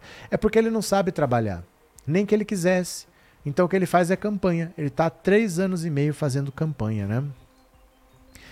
Professor, o Dallagnol ainda espera ter o holofote das mídias, ele ainda pensa que está na era da Lava Jato. Romildo, eu vou falar uma coisa para você que você não vai acreditar. Eu juro, eu vou até pegar a notícia aqui, porque, ó, quer ver, ó? Você não vai acreditar. Para tudo que vocês estão fazendo. Olha para mim aqui, ó. Vocês não vão acreditar no que, que o Dallagnol quer fazer. Ele quer usar a condenação contra ele o Dallagnol quer usar a condenação. O Lula processou o Dallagnol por danos morais e ganhou. Ele quer usar a favor dele. Dizer que ele está sendo perseguido pela justiça corrupta. Vocês estão entendendo o que eu estou falando? O Dallagnol está querendo usar um processo em que ele foi condenado a pagar por danos morais. O Lula, ele quer usar a favor dele, dizendo que ele está sendo perseguido pela justiça corrupta. Quem fazia parte do sistema de justiça desse país era ele, não é o Lula. Ele era parte do sistema, não o Lula. Olha, eu tô começando a achar que essas pessoas precisavam fazer um exame de sanidade mental, porque não tá todo mundo girando muito bem, não. Vejam aqui comigo se tem cabimento que o Dallagnol quer fazer. Dá uma olhada aqui, ó. Deltan Dallagnol é aconselhado a usar a indenização a Lula na campanha. Olha, não é, gente, não é possível isso, não só pode ser pegadinha do malandro. Olha, pré-candidato a deputado federal pelo Paraná, o ex-procurador Deltan Dallagnol foi aconselhado, muito amigos, amigos muito inteligentes, foi aconselhado por aliados a usar a condenação por danos morais que terá de pagar ao ex-presidente Lula como ativo eleitoral em sua campanha esse ano, nas palavras de um aliado, prêmio Nobel Meu Deus do céu, como tem tonto no mundo. Dallagnol deve usar a condenação para investir no discurso de que foi vítima da justiça corrupta que anulou as condenações de Lula em 2021 e que agora condena quem trabalhou para prender o ex-presidente da República petista na avaliação de aliados, esse discurso cairá bem perante o eleitorado evangélico e conservador do ex-procurador, que teria aversão a Lula e ao PT. Olha, chamou o evangélico de idiota para baixo. Não é possível que eles achem que alguém vai cair num discurso desse. Quer discurso melhor do que esse para a direita cristã? Observou a coluna uma pessoa próxima da Lanhol eu vou falar para vocês. O ex-procurador já começou a ensaiar o discurso ao comentar a condenação nessa terça-feira, ontem. Brasileiros, entendam! Isso é o que acontece quando se luta contra a corrupção e a injustiça no Brasil. Essa é a reação do sistema nua e crua. Lula sai impune e nós pagamos o preço da corrupção. Dallagnol foi condenado pela quarta turma da STJ a pagar 75 mil reais por danos morais a Lula por ataques à honra do ex-presidente durante entrevista em 2016. A tal entrevista do PowerPoint. O cara quer usar isso a favor dele. Meu Deus do céu. Sabe, a mesma coisa que assim, eu fui preso, me pegaram aqui com um milhão de reais, a Polícia Federal chegou aqui na porta, eu fui preso, e aí eu vou fazer campanha falando, ó, oh, gente, vota em mim, porque é isso que acontece. Alguém colocou um milhão de reais aqui na minha casa. Ó, oh, mas acharam as suas digitais na cidade toda. Alguém andou espalhando minhas digitais pela cidade toda. Alguém que quer me prejudicar espalhou as minhas digitais pela cidade toda. Não é possível que o cara vai usar isso a favor dele. Quem que é esse amigo que aconselhou isso? Dallagnol, mude seu círculo de amizades, que não é possível que você tenha uns amigos tão idiotas assim. É sério que um amigo chegou para ele e falou: ó, usa uma condenação na justiça a seu favor? Dizer que o Lula é protegido do sistema judiciário, quando o sistema judiciário era o Dallagnol. O Dallagnol acusou o Lula o Sérgio Moro prendeu, o Lula não participou de uma eleição, ficou 580 dias preso e vai querer dizer que ele é protegido da justiça e que o Dallagnol está sendo injustiçado. Quem são esses amigos que... Dallagnol, eu vou perguntar pro Walter Delgatti Neto, que ele tem os seus contatos lá. Eu quero saber quem são esses amigos que estão te dando esses conselhos. Mas não é possível um negócio desse. Mas é, é pra ser muito idiota mesmo. Cá pra nós, hein? Wellington Santos, quem governa é o Centrão e o primeiro-ministro é o Arthur Lira.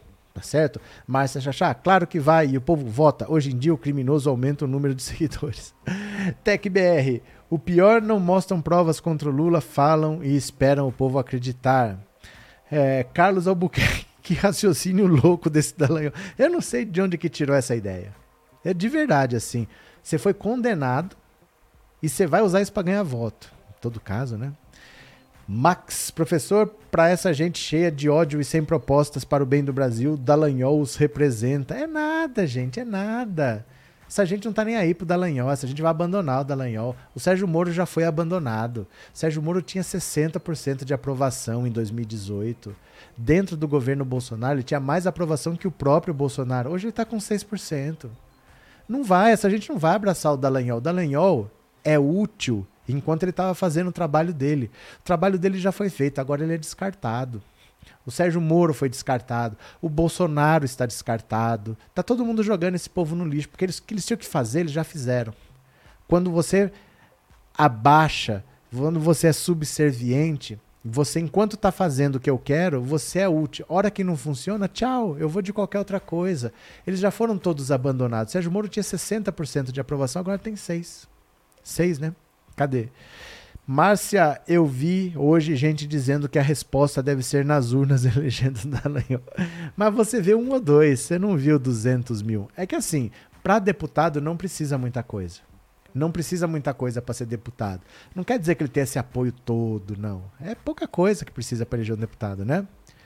É, será que o Bozo vai entregar a faixa pro Lula? Não quero nem saber por mim. Eu não queria uma faixa que estava no pescoço dele, não. Ele que pega essa faixa, enrole bem bonitinho e enfia no guarda-roupa. Cadê? Marlos, Dallagnol é um pastor que não acredita em Deus. Por mim, se acredita ou não acredita, né? Por mim, eu não tô nem aí. Agora, o que, que o Lula fez?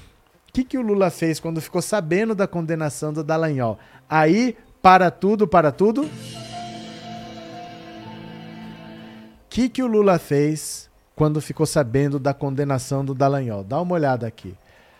A reação de Lula ao saber que receberá a indenização de Deltan pelo PowerPoint. Olha só, a cara do Lula. Aê, Lulinha, aê!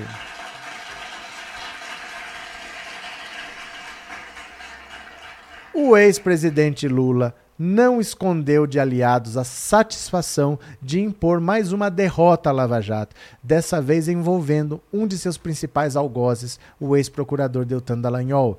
Ao saber que o STJ determinou que Dallagnol o indenizasse pelo famoso PowerPoint que colocou o petista como comandante de desvios da Petrobras, Lula disse: Estou de alma lavada. A fala foi dirigida ao seu advogado Cristiano Janin, com quem Lula falou por telefone na presença de aliados. Na mesma ligação, Lula agradeceu ao advogado pelo trabalho. O caso do PowerPoint foi um dos episódios na Lava Jato que mais incomodaram Lula e sua defesa. A apresentação foi realizada em setembro de 2016, quando ainda não pesava nenhuma condenação contra o ex-presidente. Os advogados de Lula tinham solicitado o valor de um milhão, mas o STJ determinou multa de 75 mil.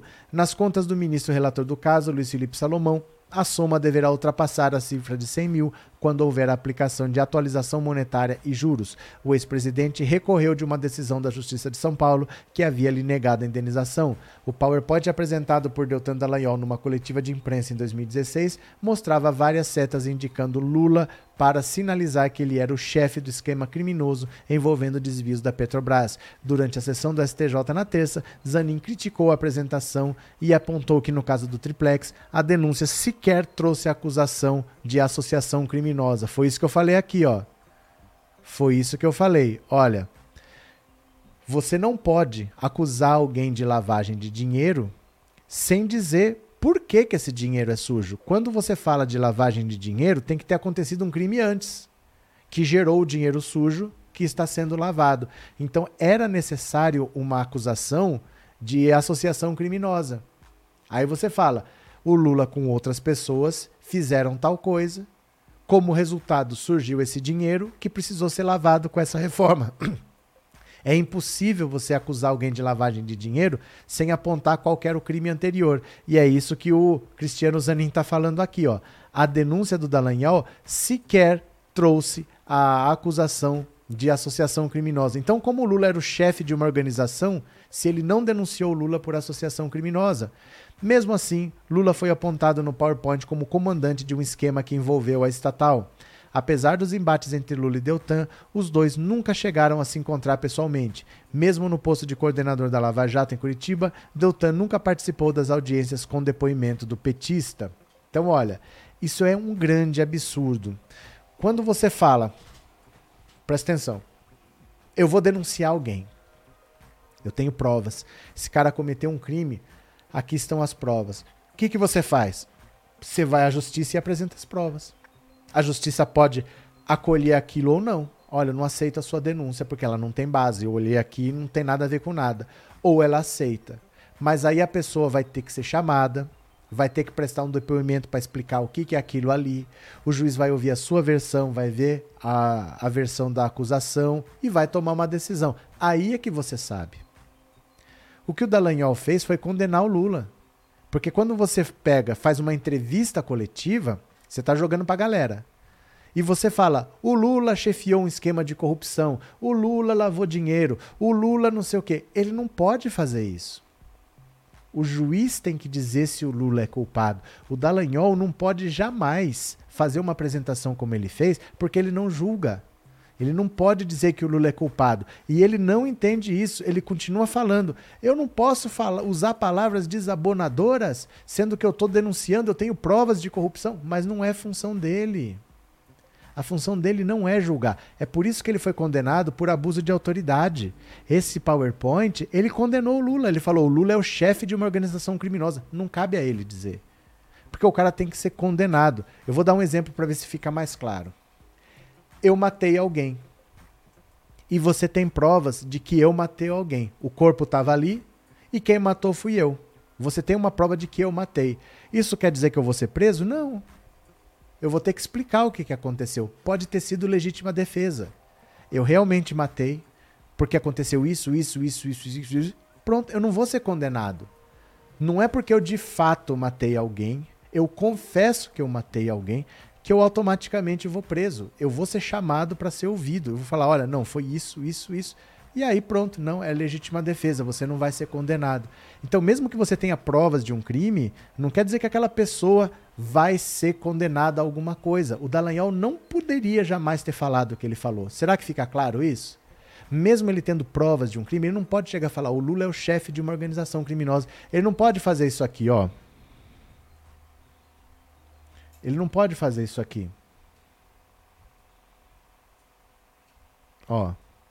Isso aqui ele não pode, jamais poderia fazer. Ele jamais poderia fazer isso aqui. É por isso que ele está sendo condenado. Ele não foi condenado pela acusação. Ele foi condenado por esse show. Isso aqui é abuso de autoridade.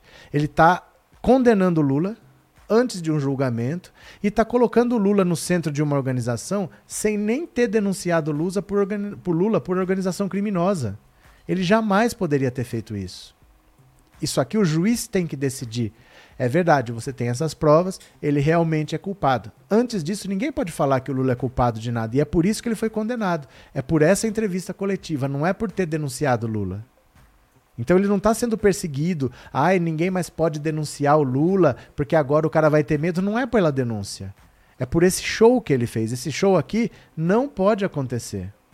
Isso jamais poderia ter sido feito. O Lula não foi julgado. Ele sequer foi denunciado por organização criminosa e ele botou o Lula no centro de uma organização sem denunciar. Isso aqui é um grande absurdo que o Dallagnol fez. Será que fica claro por que, que ele foi condenado? É isso, né? O PowerPoint da mentira, Carlos Albuquerque. Ana Maria, por que Lula não acusa ele de novo? Por que ele continua acusando e ele tem de parar? Porque ele tem que se candidatar e vai continuar falando? É porque assim, a partir de agora, o Lula já tem uma decisão da justiça a seu favor. O Lula já conseguiu provar que o Sérgio Moro foi parcial. Ele já conseguiu provar que o Dallagnol prejudicou diretamente o Lula com intenção de prejudicar, porque esse procedimento não pode ser feito. Quem começar a falar que o Lula é ladrão, não é questão de vai atrás de um, vai atrás de outro. É o horário eleitoral gratuito. Se alguém usar isso na campanha, o Lula vai ter direito de resposta no horário da pessoa. Um minuto atacando o Lula, vai ter que dar um minuto de direito de resposta para o Lula. O Lula vai usar o espaço da pessoa. Imagina o Lula aparecer no programa do Bolsonaro, o Lula aparecer no programa do Sérgio Moro. Começa o programa do Sérgio Moro com o Lula falando. É isso que vai acontecer a partir de agora. Gente, essa condenação do Dallagnol praticamente mata as chances do Sérgio Moro e do Bolsonaro. Não poder tira o argumento deles. Como eles vão atacar o Lula agora? Como eles podem atacar o Lula? Vocês entendem isso? Se eles atacarem o Lula, agora eles vão ter direito de resposta, né? Deixa eu ver aqui, ó. Essa aqui eu já li. Deixa eu pegar mais uma aqui, rapidinho, rapidinho. Isso aqui é fundamental, eu quero que vocês vejam comigo. Olha o espaço que a imprensa deu em 2016 para quando o Lula foi teve esse show do Dallagnol do PowerPoint e agora que o Dallagnol foi condenado pela palhaçada que ele fez. Compara a capa dos jornais no dia de 2016 e nesse dia de 2022. Será que eles deram o mesmo espaço para o Lula com a condenação do Dallagnol, igual eles deram para acusar o Lula? Vamos dar uma olhada aqui, ó. Olha como é a imprensa brasileira. Compare as capas de jornais do PowerPoint contra Lula e da condenação do Dallagnol pelo STJ. Isso aqui é muito legal. Tá no 247. Vocês podem entrar lá para ver o que, que aconteceu na capa do jornal quando o Dallagnol fez a denúncia e quando Lula provou que o errado da história era o Dallagnol. Olha só. 15 de setembro de 2016, um dia depois da entrevista coletiva do Ministério Público Federal em Curitiba, em que o então procurador Deltan Dallagnol exibiu o famoso PowerPoint acusando o ex-presidente Lula de ser comandante máximo de um esquema de corrupção, as capas dos principais jornais do Brasil davam enorme destaque à ofensiva da Operação Lava Jato. Quase seis anos depois, na quarta-feira, dia seguinte à sessão da quarta turma do Superior Tribunal de Justiça, que determinou que Dallagnol pague uma indenização por danos morais contra Lula, o espaço nas capas das edições impressas de jornais brasileiros é bem mais tímido. Como indenização por danos morais, Lula pediu um milhão. O valor, contudo, foi fixado em 75 mil. O Brasil, de fato, ouviu Milton Alves, autor de A Política Além da Notícia, a guerra declarada contra Lula e o PT, sobre a diferença na cobertura. Segundo ele, a condenação é uma reparação tímida comparada aos danos causados pela Operação Lava Jato. É evidente que é uma vitória do presidente Lula. Essa condenação é uma reparação, mas sabemos que a Lava Jato foi uma operação política destinada a destruir o Partido dos Trabalhadores, destruir, desmontar conquistas sociais e econômicas, desmontar o sistema Petrobras, que começava a trabalhar numa direção que enfrentava os monopólios internacionais de petróleo e as grandes companhias. O PowerPoint ganhou manchete na Folha, no Estadão e no Globo em 15 de setembro de 2016. Isso ocorreu em toda a grande mídia patronal e corporativa, os telejornais deram destaque, foi destaque na imprensa mundial. Hoje, são pequenas notas falando da condenação de Dallagnol, que hoje tenta carreira política para se blindar. Então, dá uma olhada aqui. Folha de São Paulo, 15 de setembro de 2026 e 23 de março de 2002. Olha, em 2016, Lula era comandante máximo de propinocracia, diz Lava Jato, tá o PowerPoint com Dallagnol. Em 2022, cadê o Lula aqui? Cadê o Lula? Cadê o Lula? Cadê o Lula? Onde é que tá? Cadê? Cadê? Não está, né? Estado de São Paulo, 15 de setembro de 2016. Ministério Público diz que Lula é o comandante máximo da organização criminosa. Pronto, 2023. Cadê o Lula? Cadê o Dallagnol? Cadê o Lula? Cadê o Galanhol? Cadê o Lula? Cadê o Dallagnol? Pois é, não está, né? O Globo 2016 e 2022. Lava Jato, Lula era comandante máximo de esquema criminoso, tá aqui o Dallagnol. Cadê o Lula? Cadê o Lula? Cadê o Lula? Cadê o Lula? Cadê o Lula? Não está, né? Então é assim que a imprensa brasileira se comporta. Olha com o destaque que eles dão para a acusação e o destaque nenhum que eles dão para depois quando se prova o contrário. Quando diz o que interessa, olha o destaque que eles dão e quando não diz o que interessa, olha o que acontece com a condenação do Dallagnol. Folha, a mesma coisa. Para acusar, está sempre pronta. Na hora de noticiar que o culpado era o Dallagnol, cadê a notícia? Né? Então isso aqui não é por acaso. Há interesses nisso daqui, há pessoas interessadas que esse discurso vá para frente ou não, mas a imprensa funciona assim, por isso que eu falo, vão atrás da informação. Me sigam aqui, ó, Pensando Alto Insta, me sigam aqui, ó, no Pensando Alto RC. Busquem informação, não espere só a informação chegar, porque a informação cada vez mais tem lado nesse país, né? Cadê? José Ivo, vamos, gente, se empenhar mais na campanha para eleger o Lula no primeiro turno pela sua integridade física. Tá certo. Lívia, imprensa direitista, corruptos. Cadê? Ana Maria, o Jornal Nacional falou ontem do Lula e apareceu. Eu até filmei. Eu até filmei. Não sei se era o Jornal, Jornal Nacional, não, que eu estava aqui. Eu acho que era o Jornal da Globo de noite, né? José Ivo, professor, essa mídia golpista não quer que o que é humildade. Vamos dar a resposta nas urnas elegendo Lula no primeiro turno com uma vitória esmagadora. Roberto Delgado, obrigado pelo super sticker, meu parceiro. Muito obrigado, viu? Muito obrigado de coração. Paulo Santos, tenho vontade de ver um debate. Lula falando, Bolsonaro xingando, Ciro relinchando e Moro roncando. Não vai ver. Não vai ver. O Bolsonaro não vai. Só tem voto nesse país Lula e Bolsonaro. O Bolsonaro não vai. Para que vão fazer debate pro Lula ficar lá sozinho, brilhando, para dar voz pro Lula? Eles não vão fazer. Eles não vão organizar debate. Pode ter certeza que não vai interessar fazer debate nesse esquema que o Bolsonaro não vai. Porque o Bolsonaro não vai, o Bolsonaro é um covarde, né? Ted Hare. Na ditadura, eles roubaram o povo com o ouro para o bem do Brasil. Hoje roubou o povo com o ouro para o bem do pastor. A coisa se repete. Arlete Dallagnol está desesperado. Já pagamos para ele nos enganar. Por falar em Dallagnol desesperado, vocês vão morrer de dar risada disso aqui. Quer ver, ó? Pera lá. Quer ver, ó? Vocês vão morrer de dar risada. Vocês acreditam que tem fã do Dallagnol fazendo uma vaquinha? Aí um cara falou que ele era assessor do Dallagnol e falou: ó, esse aqui é o Pix. Quem quiser ajudar o, o Dallagnol, manda dinheiro para esse Pix.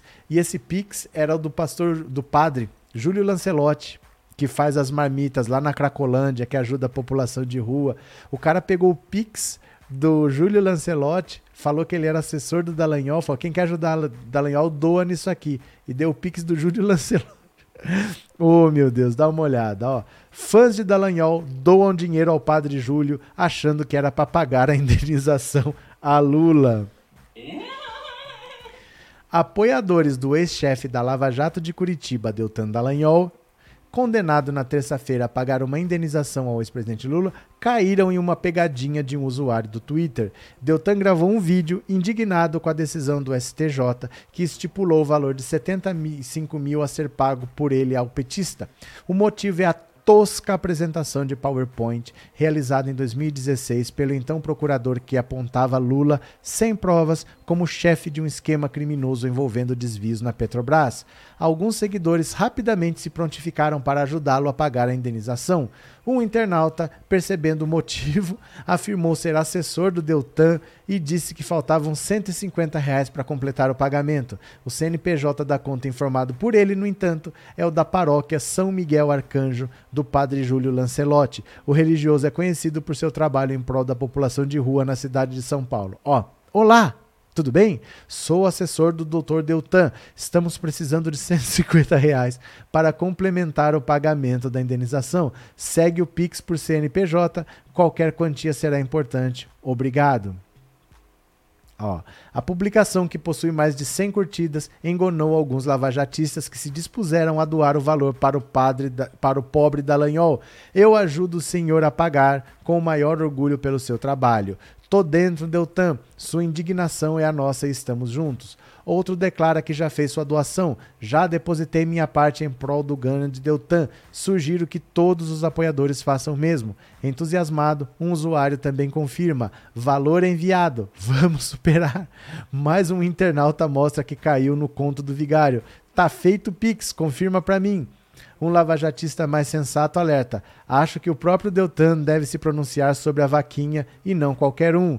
Não caia nessa de depositar dinheiro para qualquer um que pedir. Isso é extorsão, portanto, crime. Basta entrar no perfil do assessor para ver que ele não é quem diz ser. O usuário possui somente 87 seguidores e Deltan não é um deles. Querendo ou não, é a primeira vez que os lavajatistas fazem uma boa ação. Para quem quiser realizar uma doação ao Padre Júlio e não para o Dallagnol, ah, os dados da conta são esses. Eu vou passar o CNPJ. Quem quiser fazer uma doação por Pix para o Padre Júlio Lancelotti, eu vou mandar o Pix aqui ó, da paróquia. Ó. Pronto. Esse é o Pix, tá? Foi? Pronto, aqui ó. Esse é o Pix da paróquia do Padre Júlio Lancelotti. Você pode copiar e colar, tá bom? Se quiser doar, fica à vontade. Tá aí o Pix do Padre Júlio Lancelotti. A galera. A galera do Dallagnol foi lá e depositou dinheiro pro Padre Júlio. Fizeram uma boa ação na vida, esse bando de tonto, né? Fizeram uma coisa que preste. Bando de trouxas do bem, disse a professora Lete. Deltan vai pagar no crédito, débito ou no Pix. Cadê? Tati Garcia, Edneia manda um pix pro Dallagnol. Cris, Deltan está dizendo que o povo já depositou 130 mil na conta dele. Oh, que legal, que bom. É, Carlos Chaves, a entrevista de Deltan a Mona Lisa Perrone foi escabrosa. Mostrei ontem aqui, Carlos Chaves, já mostrei hoje, hoje de manhã eu mostrei, tá na live da manhã. Edneia Moro precisou de suas provas, ele cansou de procurar, porque passou vontade. Tem uma Edneia aqui esperniano? Cadê? Edneia, Edneia, esse povo é muito engraçado, cadê? Esse povo esper... Aqui. Se Lula é inocente, beira-mar para presidente. Ah, eu vou dar um soco até arrancar seus dentes. Cadê? Inês, colabore com o canal com superchat, com super sticker ou com pix, por favor, quem puder. Tá bom? Quem puder, fica à vontade. O padre é tão nobre que deve devolver. É verdade. É verdade. Ros Rosângela Andrade, obrigado pelo superchat, viu? Obrigado por ser membro também. Muito obrigado. Roberto Delgado, o jornalista que enquadrou Dallagnol estava de vermelho, como diz Damares, nada é por acaso. A Mona Lisa Perrone? Nós, nós vimos aqui o vídeo. Como é que é? Boizobaro? entendi nada desse ótimo apelido aí, Socorro. O que quer dizer isso? É, Del, fizeram uma boa ação porque não sabiam o que estava fazendo. É óbvio, esses daí são assim mesmo, né? Eles são assim. É gente tosca, tosca, tosca. Deixa eu pegar mais uma aqui, ó. Gente, é, Fabrício Queiroz já tem partido. Fabrício Queiroz vai se filiar ao PTB. Dá uma olhada. Fabrício Queiroz acerta a filiação ao PTB do Roberto Jefferson. Oh, meu Deus! Fabrício Queiroz ex-assessor de Flávio Bolsonaro, confirmou a coluna sua filiação ao PTB de Roberto Jefferson. Queiroz quer ser candidato a deputado federal pelo Rio de Janeiro. Segundo o ex-assessor de Flávio, sua filiação deve ocorrer neste próximo sábado. O presidente da sigla, o deputado estadual Marcos Vinícius Nescau, contudo, afirmou que ainda precisa acertar alguns detalhes com Queiroz, como se a candidatura será para a Câmara ou para a Assembleia Legislativa do Rio de Janeiro. Em janeiro deste ano, Nescau não queria que o PTB filiasse Queiroz. Na avaliação do deputado, no início do ano, o ex-assessor de Flávio relembra muita coisa ruim. Na época, Queiroz e Nescau nunca haviam se encontrado. Nescau ainda não está completamente de acordo com a filiação e afirma que ainda há coisa em jogo e que o cenário pode mudar até o dia 1 data final da janela partidária. Queiroz é investigado por um suposto esquema de rachadinhas crime de peculato no gabinete de Flávio Bolsonaro na Assembleia Legislativa. Em junho de 2020, o SPM foi preso no sítio de Frederic Wassef, advogado de Flávio, no interior de São Paulo. Em março do ano passado, a prisão foi revogada pelo STJ. Sobre o caso, Queiroz diz que, graças a Deus, nada o impede de se candidatar. Isso é verdade, nada o impede de se candidatar porque ele ainda não foi julgado, né?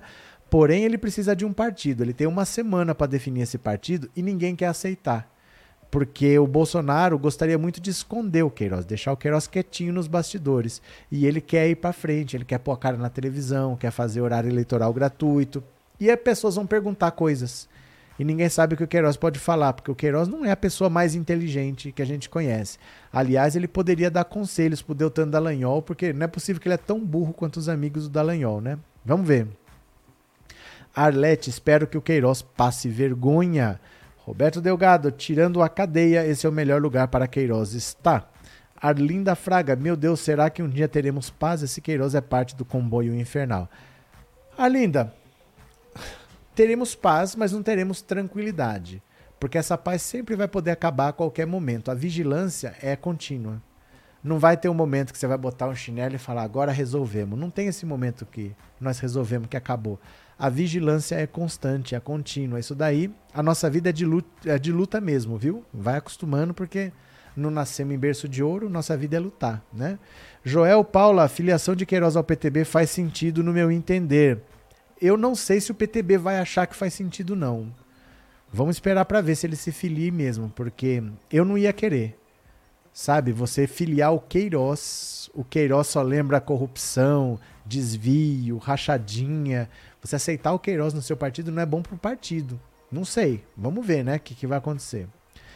Luiz Ostrowski, agora que o Queiroz deve informar quem mandou matar a Marielle. Fala nada, fala nada, fala nada. Fátima França, adorei a complementação que você fez da frase da Bolsonaro. Eu nem entendi o que ela falou direito. Essa gente é meio tosca, gente. Sandra, se for eleito, pode ser caçado pelos inquéritos? O problema é o inquérito andar. Porque tem que primeiro o Bolsonaro sair da presidência, tem que a justiça correr, aí o Flávio tem que ser julgado, tem que ser condenado, e nesse esquema o Queiroz tem que ser julgado e condenado também. Então ele tem que ser condenado primeiro, é coisa que demora. Já poderia ter acontecido, mas não aconteceu até agora. Então vamos ver o que acontece. Né? Tem que esperar para ver. É difícil falar sobre o futuro, né? Tem que esperar muita coisa acontecer ainda para ver para onde vai. Vamos aguardar, Sandra. Vamos aguardar, né? Cadê quem mais? Melhores momentos do esporte americano. Se a Petrobras for privatizada como o Moro quer fazer, o que acontecerá com a economia do país? Olha, é assim. Se vaca voasse, o que aconteceria com o esterco dela quando caísse? Não dá para ficar imaginando uma coisa que é tão hipotética assim, porque o Lula não vai privatizar a Petrobras. O Bolsonaro, se pudesse, já teria feito. Ele já teve quatro anos para fazer e não fez. O Sérgio Moro não vai ser eleito. Então, é um exercício que a gente pode fazer, mas qual é a utilidade da gente fazer esse exercício? Porque, na prática, qual é a chance do Sérgio Moro privatizar a Petrobras? Ele não tem chance de se eleger. O Lula não vai fazer. O Bolsonaro, se pudesse fazer, já teria feito. Então, não sei. A gente pode ficar aqui pensando, mas é só um exercício, é só um exercício mental. Na prática, Não tem nada que justifique a gente perder tempo com isso hoje, né? É muito difícil fazer um exercício tão grande desse a troco de praticamente nada. Porque quem que vai privatizar a Petrobras? Quem vai ganhar é o Lula. Se, for, se não for o Lula, vai ser o Bolsonaro, que não fez em quatro anos, né? Ab Abdenago Santos, quando o Queiroz for candidato, pode preparar as algemas para botar no braço dele? Rodrigo Campeão, boa noite, galera amada. Sou de Cangaíba, São Paulo. Boa noite. Cadê quem mais? Vou pegar mais uma aqui para vocês, ó. Presta atenção, presta atenção, presta atenção. Isso aqui é a maior cara de pau que eu já vi. Michel Temer em Dubai dizendo que precisa reconstruir o Brasil. O cara participa do golpe, ajuda a derrubar a Dilma, ajuda a vender o pré-sal para os estrangeiros, bota o teto de gastos, faz a reforma trabalhista. Agora de Dubai, ele vem me falar que tem que reconstruir o Brasil. O que, que a gente fala para um cara desse? Não, na boa, assim. O que, que a gente fala para o Michel Temer? É muita cara de pau. Olha aqui, ó. Em Dubai, Temer diz que novo presidente terá de reconstruir o Brasil. E quem será que destruiu, hein? Filha da dona fulana. Como será que chama a mãe dele? O ex-presidente Michel Temer deixou as conversas em seu gabinete paulistano sobre o afunilamento das negociações para a escolha de um único candidato para a terceira via e foi para Dubai, onde participou do Global Business Forum Latin America. Convidado para participar da cerimônia de encerramento do evento na noite desta terça, Temer mandou um recado para algumas lideranças políticas do país. A chamada terceira via é uma homenagem não ao candidato, mas ao eleitorado. Meu objetivo é a pacificação do país, a reorganização do país. O presidente da República, logo depois de ser eleito, precisa fazer uma mensagem pela paz no Brasil. Juntar os partidos da situação e oposição, os chefes dos poderes, os governadores e entidades civis para fazer um grande pacto nacional com o Supremo, contudo, para reconstruir o Brasil. Não olhar para o retrovisor, mas olhar para a frente. Cara de pau desse Temer, cara. Cara de pau, o cara que foi parte do grande acordo nacional com o Supremo, com tudo, o cara que fez a reforma trabalhista, o cara que fez o teto de gastos, o cara que puxou o tapete da Dilma. Agora ele acha que o presidente tem que reconstruir o país, que as pessoas estão com muito ódio no coração. Temer! Vamos, ouvir o áudio aqui do grande acordo nacional com o Supremo, com tudo? A solução mais fácil era botar o Michel. Agora o Michel acha que tem que reconstruir o país, mas é um cara de pau. Vamos ouvir o áudio aqui do Romero Jucá? Vamos ouvir. Como é que a gente pode ajudar? Né? O advogado não é tem que ser político, solução.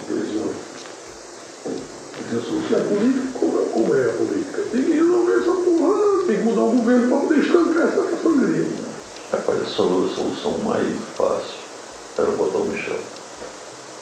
Defenda só o Renan que está contra essa porra. Um aborto. Eu não gosto do Michel, porque o Michel é Eduardo Coelho. Não esqueça o Eduardo Coelho, o Coelho está morto, porra. Não, é um acordo. Botar o Michel um grande acordo nacional. Com o Supremo, com tudo, fazer todo mundo e parava tudo. É, e aí delimitar onde está, pronto. Parava tudo. Agora esse Michel Temer vem dizer que é preciso reconstruir o Brasil, mas quem destruiu o Brasil? Quem que já entregou um Brasil quebrado pro Bolsonaro acabar de jogar gasolina e tacar fogo? É porque o cara tá em Dubai falando que tem que reconstruir o Brasil. Eu vou te contar que esse povo é cara de pau que dói, viu? Rodrigo ajudou a destruir o governo Dilma e quer reconstruir. Esse cara é, é inacreditável, né? É, Vicente precisa reconstruir o cara, a cara de pau dele. É inacreditável isso. Paulo Sérgio, Lula presidente urgente, 13 no primeiro turno. José Ivo, Michel Temeroso, grande liderança, grande estadista, líder das pontas. Hein? Temer é o golpista mor, diz Arlete. Francisco, assim que me assim que der me torno membro, admiro o seu trabalho. Valeu, Francisco, obrigado pela contribuição de coração. Obrigado pelo seu superchat, viu? Ah, se eu pudesse xingar, não gosto de falar pra Vama com esse, diria um monte. Inês, é duro ter que ouvir um negócio desse, viu? É duro ter que ouvir um negócio desse. O cara dá o golpe, derruba a Dilma, faz a reforma trabalhista, faz o teto de gastos, desvincula saúde e educação dos royalties lá do pré-sal. Agora ele vai em Dubai falando que o próximo presidente tem que reconstruir o Brasil. Eu entro na sua casa, taco fogo, derrubo parede, bato na sua família toda. E eu falo: olha, alguém tem que dar um jeito nessa casa aí, que essa casa tá uma bagunça. É mais ou menos isso, né? Gente, como pode? É, melhores momentos. Esse áudio foi fundamental para o movimento O Gigante Acordou. Hoje a gasolina a R$ reais, a inflação descontrolada, 600 mil mortos na pandemia e o gigante dorme em sono profundo. Cadê? Oswaldo, esse Temer dolarizou a gasolina e esse preço deixou assim mesmo e o Bozo deixou assim mesmo, agora fica dando uma de bom. É, não, não dá nem para falar tudo que ele fez. O Temer fez, ó, o Temer, ele conseguiu fazer muita coisa que o Bolsonaro não fez, porque o Bolsonaro nem tem capacidade para fazer o que ele tinha que fazer. O Bolsonaro está lá para instaurar no Brasil um projeto neoliberal, mas ele não tem capacidade para isso. O Temer, em muito menos, em um ano e meio, ele fez o teto de gastos, ele quebrou o monopólio da Petrobras sobre o Pessal, ele fez a reforma trabalhista, ele fez a política de paridade internacional, essa política de preços dolarizada da Petrobras, ele fez o que mais? o, o próprio impeachment, tudo isso em um ano e meio. O Bolsonaro, em quatro, fez muito menos do que você não tem capacidade para fazer as maldades que o Michel Temer fez. Né? E agora ele quer reconstruir o Brasil. Ah, o próximo presidente vai ter que reconstruir o Brasil. Ele quer dizer o que o próximo presidente da República tem que fazer. Ele que não teve um voto para ser presidente. Ele não teve um voto para ser presidente, tá querendo dizer o que, que o próximo presidente eleito tem que fazer. Olha, vou te contar, viu? José Ivo, defender o Lula é defender o povo brasileiro? Giuliano, o Temer, como sempre, sendo debochado. Lívia, deixa os gados aqui mesmo para escutar o que não querem. Gados não tem jeito. É Lula. Pronto. Cris, muita cara de pau, sem dúvida. Roseli, Temer e o Bozo são a mesma face da moeda. São. Esses dois são. Pera lá. Agora aqui, ó. Cadê? Pronto. Simone Tebet. Simone Tebet tá meio tirando já o cavalinho dela da disputa, viu? Acho que ela não vai ser candidata a presidente, não. Ó. Simone Tebet rejeita posto de vice e vai disputar o Senado se ficar fora da chapa presidencial. Estão querendo organizar a terceira via lá? Se ela não for candidata à presidência, ela vai concorrer ao Senado. Pré-candidata à presidência pelo MDB, a senadora Simone Tebet disse ao Valor que não será candidata a vice-presidente caso seja preterida pelos partidos que buscam uma competitiva às candidaturas de Luiz Inácio Lula da Silva e Jair Bolsonaro. Nesse cenário, Tebet afirma que, que disputará a reeleição ao Senado.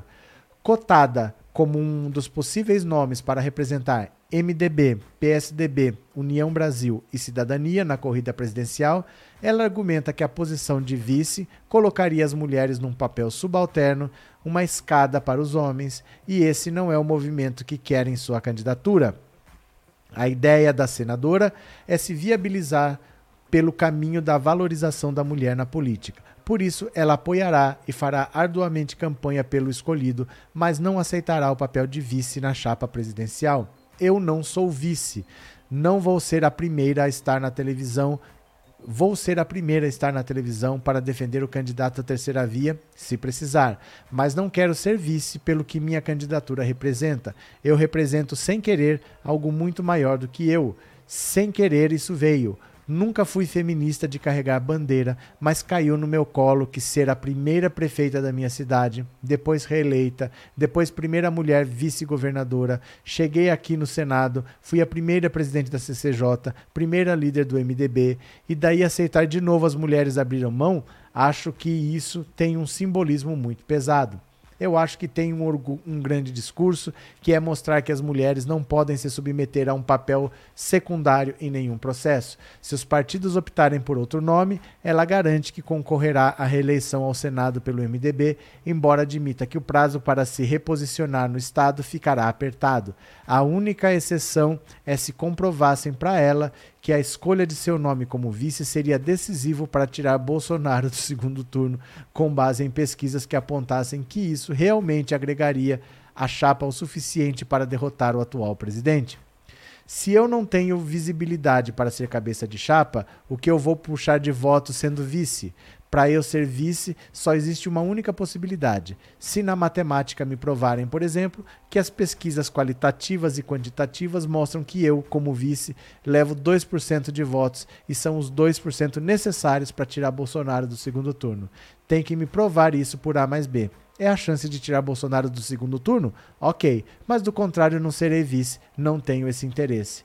Nesse sentido, a ideia do MDB será avaliar o desempenho de Simone Tebet até junho, quando entrará em rede nacional uma série de inserções com o nome dela. Somente após essa etapa é que o partido topará discutir um nome único para o Centro Democrático. Centro Democrático, Sérgio Moro. Pelo PSDB, o partido oficialmente trabalha com a pré-candidatura de João Dória. Integrantes da sigla, porém, defendem que o candidato seja o governador do Rio Grande do Sul, Eduardo Leite, que foi convidado a se filiar ao PSD. Então a Simone Tebet não quer ser vice de ninguém, ela quer ser candidata à presidência da República ou ao Senado, a vice-presidente não. É uma posição coerente. Né? Se falasse, ó, eu tenho 2%, tá precisando de 2% para tirar o Bolsonaro, aí eu vou. Isso não vai acontecer nunca. Será que o Dória vai chegar lá com faltando 2% para tirar o Bolsonaro do segundo turno e vai precisar da Simone Tebet? Isso não vai acontecer, né? Olha, se você mandou algum pix para essa chave que é 14997790615.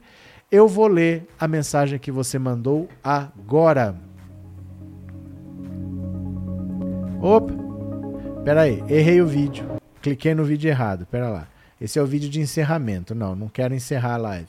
É aqui, ó. Pronto. Errei, mas já consertei.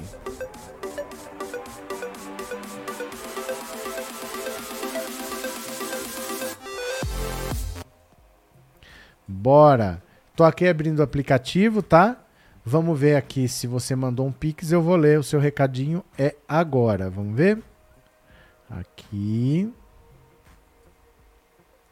Pronto. Bora. Vamos ver quem contribuiu. Eu vou ler agora. Ah, ah, ah, aqui está. Vamos começar com. Opa.